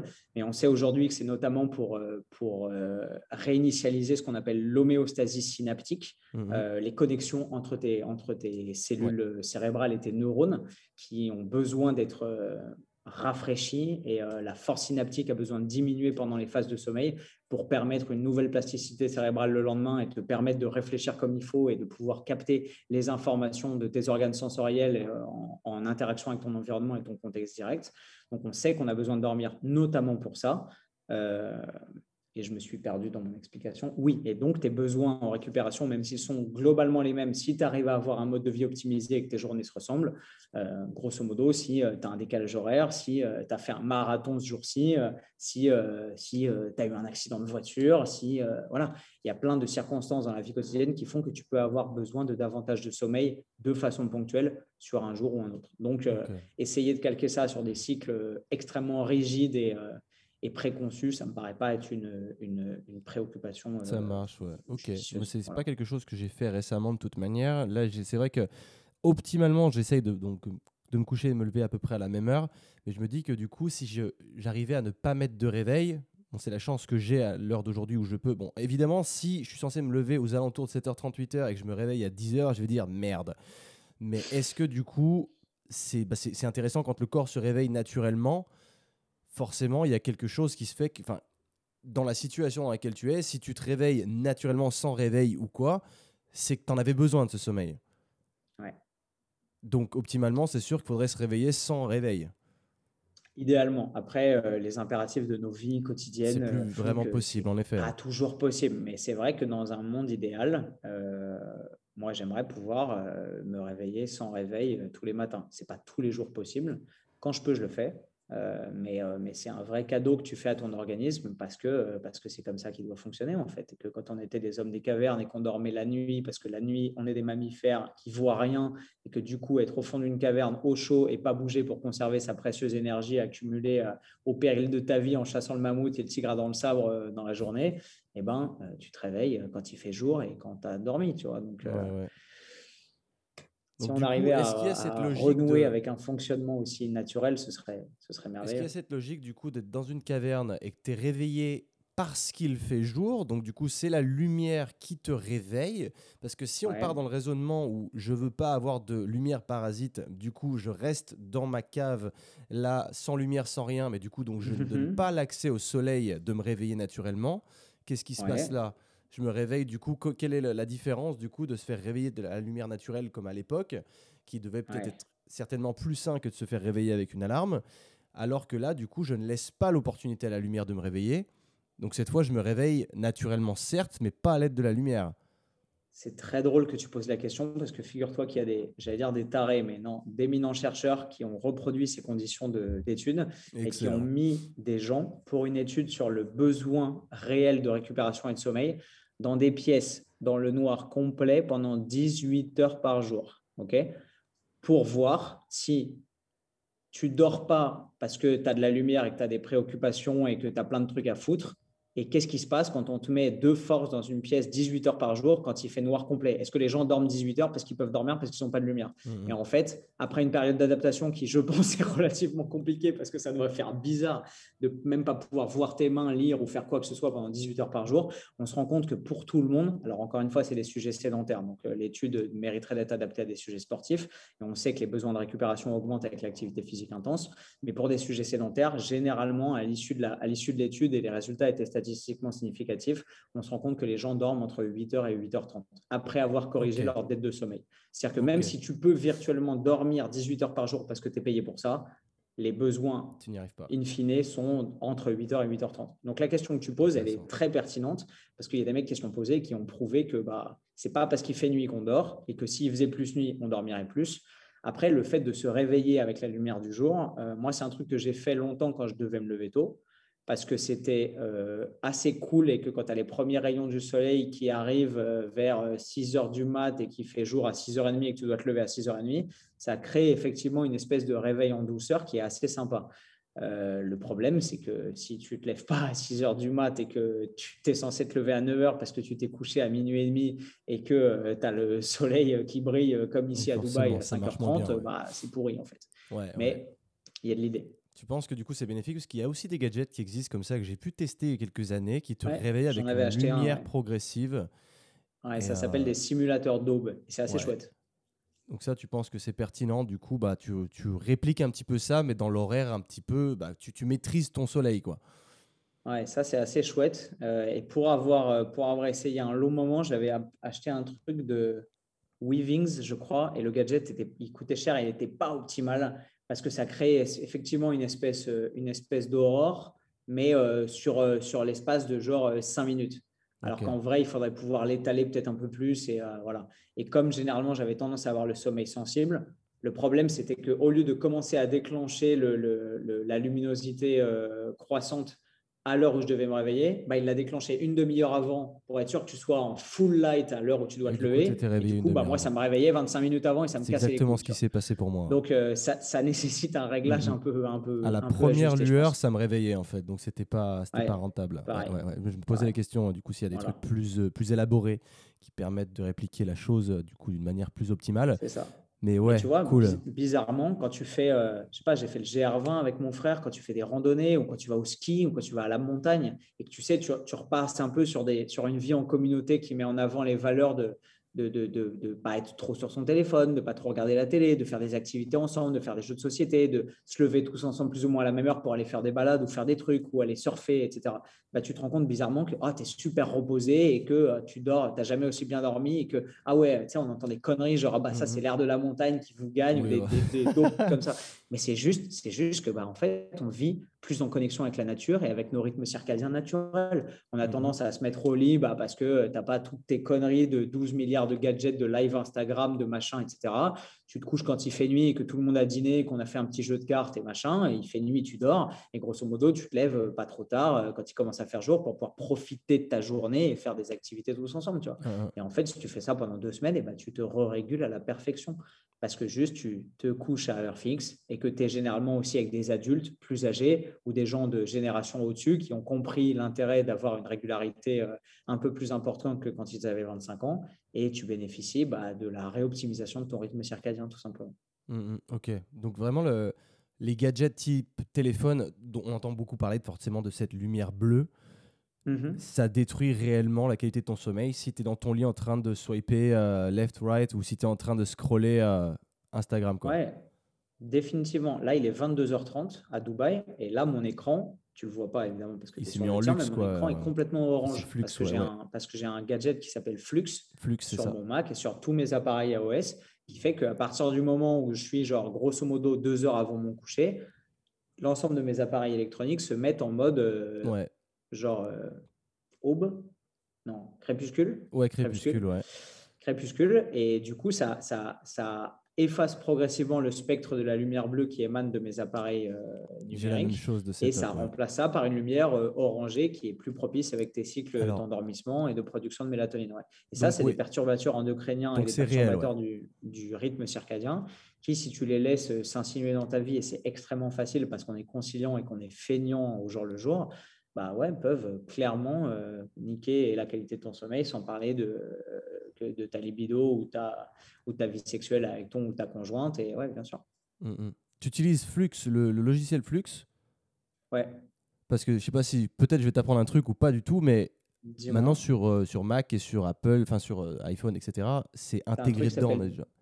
True Tone Non, dis-moi, pardon. Non, c'est il y a un mode qui, qui, qui, te permet de switcher on and off sur le Mac directement pour faire ça. et tu setup avec les horaires. Je l'ai sur, je sur mon téléphone, euh, mais j'avoue que en fait. Euh, ah, c'était juste euh, une, la parenthèse de. En effet, Flux avait mis établi ça et après, bah, Mac du coup a récupéré le truc. ouais. Se l'est fait, J'ai le logiciel depuis depuis qu'on en a parlé avec nos chercheurs et que les recherches sur la lumière bleue et les, et les bloqueurs de perturbateurs endocriniens, etc., étaient, étaient sortis et commençaient à vraiment être pertinentes. Donc tu crois bien aux petites lunettes comme ça installé ça direct en 2017. Alors, le problème de tes lunettes, dont je ne connais pas la marque et je ne vais pas en dire du mal, c'est que dans les recherches, en tout cas dont on dispose, les seules lunettes qui sont vraiment capables de bloquer les, la, longueur d'onde de la lumière bleue, c'est des trucs qui ressemblent à des lunettes de chantier. C'est des trucs énormes avec des verres euh, genre marron foncé, c'est comme les trucs de vieux euh, qui sortaient en Citroën CX. Euh, des trucs genre super opaques, on dirait des fonds de bouteille. Et clairement, je pense que l'ensemble des lunettes euh, bloqueuses de lumière bleue, hashtag euh, truc d'entrepreneurs de dropshipping euh, qui te vendent sur, sur Internet, généralement dans 90% des cas, si elles sont transparentes comme celles que tu as, à mon avis, elles ont assez peu d'effet. Alors c'est vraiment intéressant ce que tu dis, parce qu'évidemment, on vit dans une ère marketing, donc je me posais bien entendu la question. Bah Et celles-là, elles ont été achetées chez un opticien. Donc elles viennent pas de mouvement ou enfin tout le mhm. monde fait sa propre marque maintenant de lunettes lumière bleue, évidemment dont je doute l'efficacité. Donc c'est bien d'avoir ton retour là-dessus. Et même si je l'ai acheté chez un opticien, je ne vois pas en quoi elles sont différentes d'une autre marque. Je ne sais pas. Tu vois, comme tu dis, en effet, le verre enfin, ne correspond pas à ce que toi, tu, tu, en, tu disais. Ils sont complètement transparents, donc potentiellement, ils, sont inutiles. quoi. Je t'enverrai, mon gros, euh, si tu veux, les marques euh, issues des recherches dont on dispose, qui sont validées dans les recherches. Ça, c'est cool. Euh, alors, tu n'auras pas envie de les porter parce qu'elles ne sont pas sexy, mais tant qu'à faire d'investir sur une paire qui va te permettre de bloquer le spectre de la lumière bleue, autant, autant mettre ton argent sur un truc qui marche. ça, c'est génial parce qu'on porte ces lunettes parce qu'elles sont sexy, justement, et qu'on fait genre l'entrepreneur, le hustle hard, machin, t'inquiète, je travaille dur. Ok, hyper intéressant. Alors, tu sais quoi? Bon, il est relativement tard dans ce que tu me disais à, Dubaï. Il est 22h30 aujourd'hui et je pense que tu as, envie de manger. J'avais juste une dernière question vraiment très rapide sur, pour, clôturer sur le sommeil parce que déjà, bon, tu parles beaucoup donc c'est aussi de ta faute si le, podcast a duré longtemps. Mais en tout cas, je trouve qu'il était extraordinaire et qu'il m'a moi-même apporté beaucoup de valeur ajoutée. C'est ma dernière question. C'est mon frangin, il a 20 ans il ne jure que par ses 10 heures de sommeil toutes les nuits. Il me dit que s'il dort 9 heures, il se sent mal. Il a absolument besoin de 10 heures. Comment est-ce que tu pourrais expliquer ça? Est-ce que tu penses que en étant plus ou moins en phase de fin d'adolescence ou autre, on a mhm. besoin du coup durant cette phase de croissance de dormir davantage? Ou est-ce que c'est des conneries et que le fait que il se soit habitué à ça, maintenant il, a, bah, il a besoin de ça parce qu'il s'est habitué? Pourquoi est-ce qu'il dort 10 heures par nuit? Il a, il a un terrain dépressif, ton frère, ou pas? Je ne connais pas. mais Non, pas que je sache. Parce que parce qu'en vrai, dans les recherches, plus tu vas augmenter la durée de ton sommeil, plus tu vas améliorer ton bien-être et la qualité de ta vie, jusqu'au point où tu vas avoir besoin de dormir 11, 12, 13 heures par jour, parce que par définition, les gens qui préfèrent se planquer sous une couette pendant 13 heures par jour plutôt que de vivre leur vie, c'est qu'ils sont un peu dépressifs. Donc généralement, les gens qui ont tendance à, dormir trop, sauf s'ils sont euh, narcoleptiques, c'est le terme exact, euh, ce qui n'a pas l'air d'être son cas, parce qu'il ne s'endort pas euh, comme ça. Non, non, non, il je pense pas, sinon tu l'aurais remarqué. Mais il dort beaucoup en tout cas, et il peut s'endormir instant, n'importe quand, dans une voiture. dès qu'on commence à rouler, il va s'endormir. quoi. C'est assez incroyable. Tu, mais... tu me dirais, il dort 13 heures, je te dirais qu'il y a probablement quelque chose à checker, mais, mais on va dire qu'il est sportif en plus ton frère de mémoire. Il est sportif, 10 à 11 heures par nuit quoi. Et parfois il dort bien 11 heures et ça peut aller jusqu'à 12 heures quoi un tour de cadran et c'est sur une base régulière. C'est même pas qu'il avait accumulé de la fatigue avant. Alors, on est tous différents. Donc, euh, tu as des gens qui fonctionnent quasiment de façon optimale avec 7 heures. Tu as des gens qui ont besoin de 8, tu as des gens qui ont besoin de 9. Généralement, les sujets, euh, tu sais, on disait, euh, on disait c'est un vieil adage, mais on dit jeunesse qui veille et vieillesse qui dort se rapproche de la mort. Parce que plus tu es jeune, plus tu as besoin de dormir. Et malheureusement, plus tu es vieux et moins tu as besoin de récupération, moins tu dors. Et généralement, euh, les vieux qui, à 80, 85, 90 ans, commencent à dormir énormément dans la journée, c'est que c'est qu'ils sont ils sont pas loin de la ligne d'arrivée quoi. Mais tu regardes un nouveau-né, euh, les nouveau-nés passent euh, quasiment 70 à 80% de leur temps endormis et sur ces phases de sommeil, plus de 50% dans des phases de sommeil lent profond parce qu'ils ont un tel besoin de, modification de leur plasticité cérébrale pour faire des nouvelles cellules et construire du cerveau et construire un être humain valide, qu'ils ont énormément besoin de dormir. Donc ton frère qui a 20 ans, qui est encore euh, probablement pas tout à fait sorti de l'adolescence, ni de peut-être sa constitution, euh, même si euh, généralement quand on est un homme, on arrête de grandir véritablement vers 15-16 ans, mais il a peut-être une activité sportive de haut niveau qui a un peu retardé ses, ses besoins de croissance, etc. C'est pas impossible je sais pas, peut-être qu'il est en prépa, peut-être qu'il est en médecine et qu'il a énormément besoin de dormir parce qu'il a énormément besoin d'assimiler dans ses journées. Et je préfère très clairement au quotidien voir des gens qui te disent, qui sont conscients de leur réalité physiologique, de leurs limites et de leur, leur capacité, de leurs points forts, et qui disent, moi, pour être à 100%, j'ai besoin de dormir 10 heures, généralement, les êtres humains qui vont dire ça, c'est des êtres humains qui, dans la réalité, quand tu les vois, sont hyper attentifs, hyper connectés et qui sont pas en mode putain, je suis fatigué, ah, putain, je baille, ah, putain, je me fais des blessures chroniques, ah, je sais pas ce que j'ai, je suis pas dans mon assiette, etc. Et c'est des gens qui ont une vraie constance et en termes de tempérament et en termes de ce qu'ils ont à offrir aux autres parce qu'ils fonctionnent bien en fait. Donc, à partir de ce constat, si tu te dis que tu as besoin de dormir 10 heures plutôt que 8 ou plutôt que 8 et demi, euh, honnêtement, euh, bah les couilles. Enfin, je n'irai jamais m'inquiéter pour ça. D'autant que dans les recherches, on se rend compte que les gens ont tendance à sous-estimer la durée de leur sommeil effectif de 40 minutes par jour. Donc tu dis, peut-être qu'il dit j'ai besoin de 10 heures et qu'en vrai, il dort 9h20. Et en vrai, 9h20, c'est pas très éloigné de ce que moi je dors vraiment quand je récupère bien après euh, une séance de boxe, une séance de muscu par jour, plus euh, des meetings, des appels, des podcasts, des enregistrements de vidéos YouTube, etc. Donc, euh, ok, ok, donc normal en fait. Ouais, D'accord. Pas Donc, en fait, pareil pour un, sportif de haut niveau qui aurait besoin de dormir 10 heures, est-ce que là c'est pertinent de dormir 10 heures ou est-ce que c'est simplement que son sommeil n'est pas assez de bonne qualité parce qu'il pourrait avoir la même récupération en 8 heures? Alors, il y a deux trucs. Plus tu t'entraînes et plus tu as des, évidemment des besoins de production de force et d'efforts intenses, plus tu as besoin de dormir.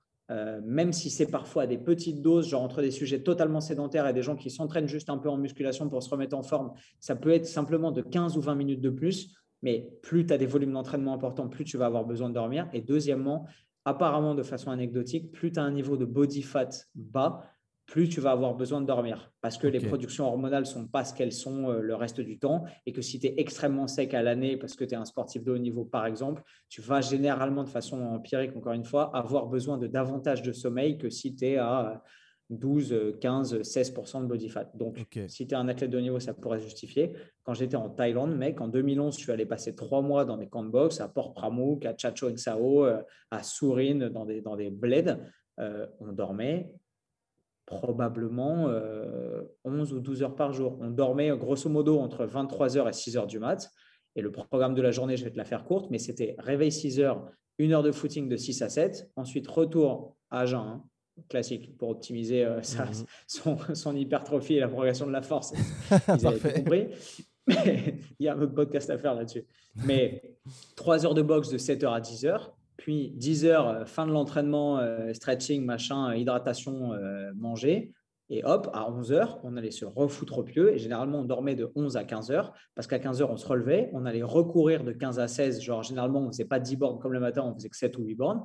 Et à 16 heures, on rentrait au camp. Et là, on reboxait de 16 heures à 19 heures. Et à 19h, on prenait une douche, on se débarbouillait, on appelait nos familles, on faisait ce qu'on avait à faire, etc. On bouffait un coup. Et genre à 21h, 21h30, c'était retour à la piole, extinction des feux. Et 22h30, moi, j'étais éclaté et je dormais, euh, ouais, je dormais 8 euh, heures par nuit, plus 4 heures l'après-midi, littéralement. Parce que pour t'envoyer 17 km de course à pied par jour, plus 6 heures de boxe, de sac, de, de, sparring, de PAO, etc., bah, tu ne tiens pas, en fait. Tu peux pas. C'est pas possible. Incroyable. Ah oui. Et, tu regardes les mecs pendant les JO, euh, les Michael Phelps, etc. Bah ouais, les mecs qui s'entraînent deux ou trois fois par jour, bah ils dorment aussi généralement deux ou trois fois par jour. Ou alors ils font des nuits de ouais, 10, 11, 12 heures, ça m'étonne clairement pas. Et s'ils ne le font pas, bizarrement, bah, c'est dans les périodes de stress ou les périodes de grosses promos, quand ils sortent un livre ou qu'ils jouent dans un film ou machin à côté, que bizarrement, les mecs bah, se blessent ou euh, font des contre-performances ou comprennent pas pourquoi ils perdent des combats, etc. Tu vois, c'est toujours pareil. Hmm. Ok, putain la vache, c'est incroyable. c'est vraiment, tu mets ça en, perspective. Il y a, ouais, puisque ça me fait penser à un truc à la con que j'avais fait. J'ai fait un stage commando avec des anciens Navy SEAL. Je sais pas si tu en avais parlé, peut-être, ouais, à, Sydney pendant 24 heures. Et du coup, bah, tu peux pas dormir. Sauf que c'est pas 24 heures. 24 heures, c'est de 18h à 18h. Sachant que je m'étais levé à 5h du mat, déjà j'avais fait une belle journée. Et du coup, de 18h à 18h le lendemain, je pouvais pas dormir. Et moi, autant te dire que des, nuits blanches, j'en ai jamais faites parce que j'ai jamais réussi à tenir ce genre de truc. Ça n'a jamais été mon lifestyle. Sauf que là, du coup, tu peux pas dormir. Donc, tu t'endors avec ton sac, tu t'endors. Enfin, c'est une horreur. Et le lendemain, quand j'ai pu rentrer chez moi, j'ai dormi pendant un cadran complet, 12 à 13, 14 heures. Quoi. Donc, ça, c'est. Voilà. Mais c'est exceptionnel.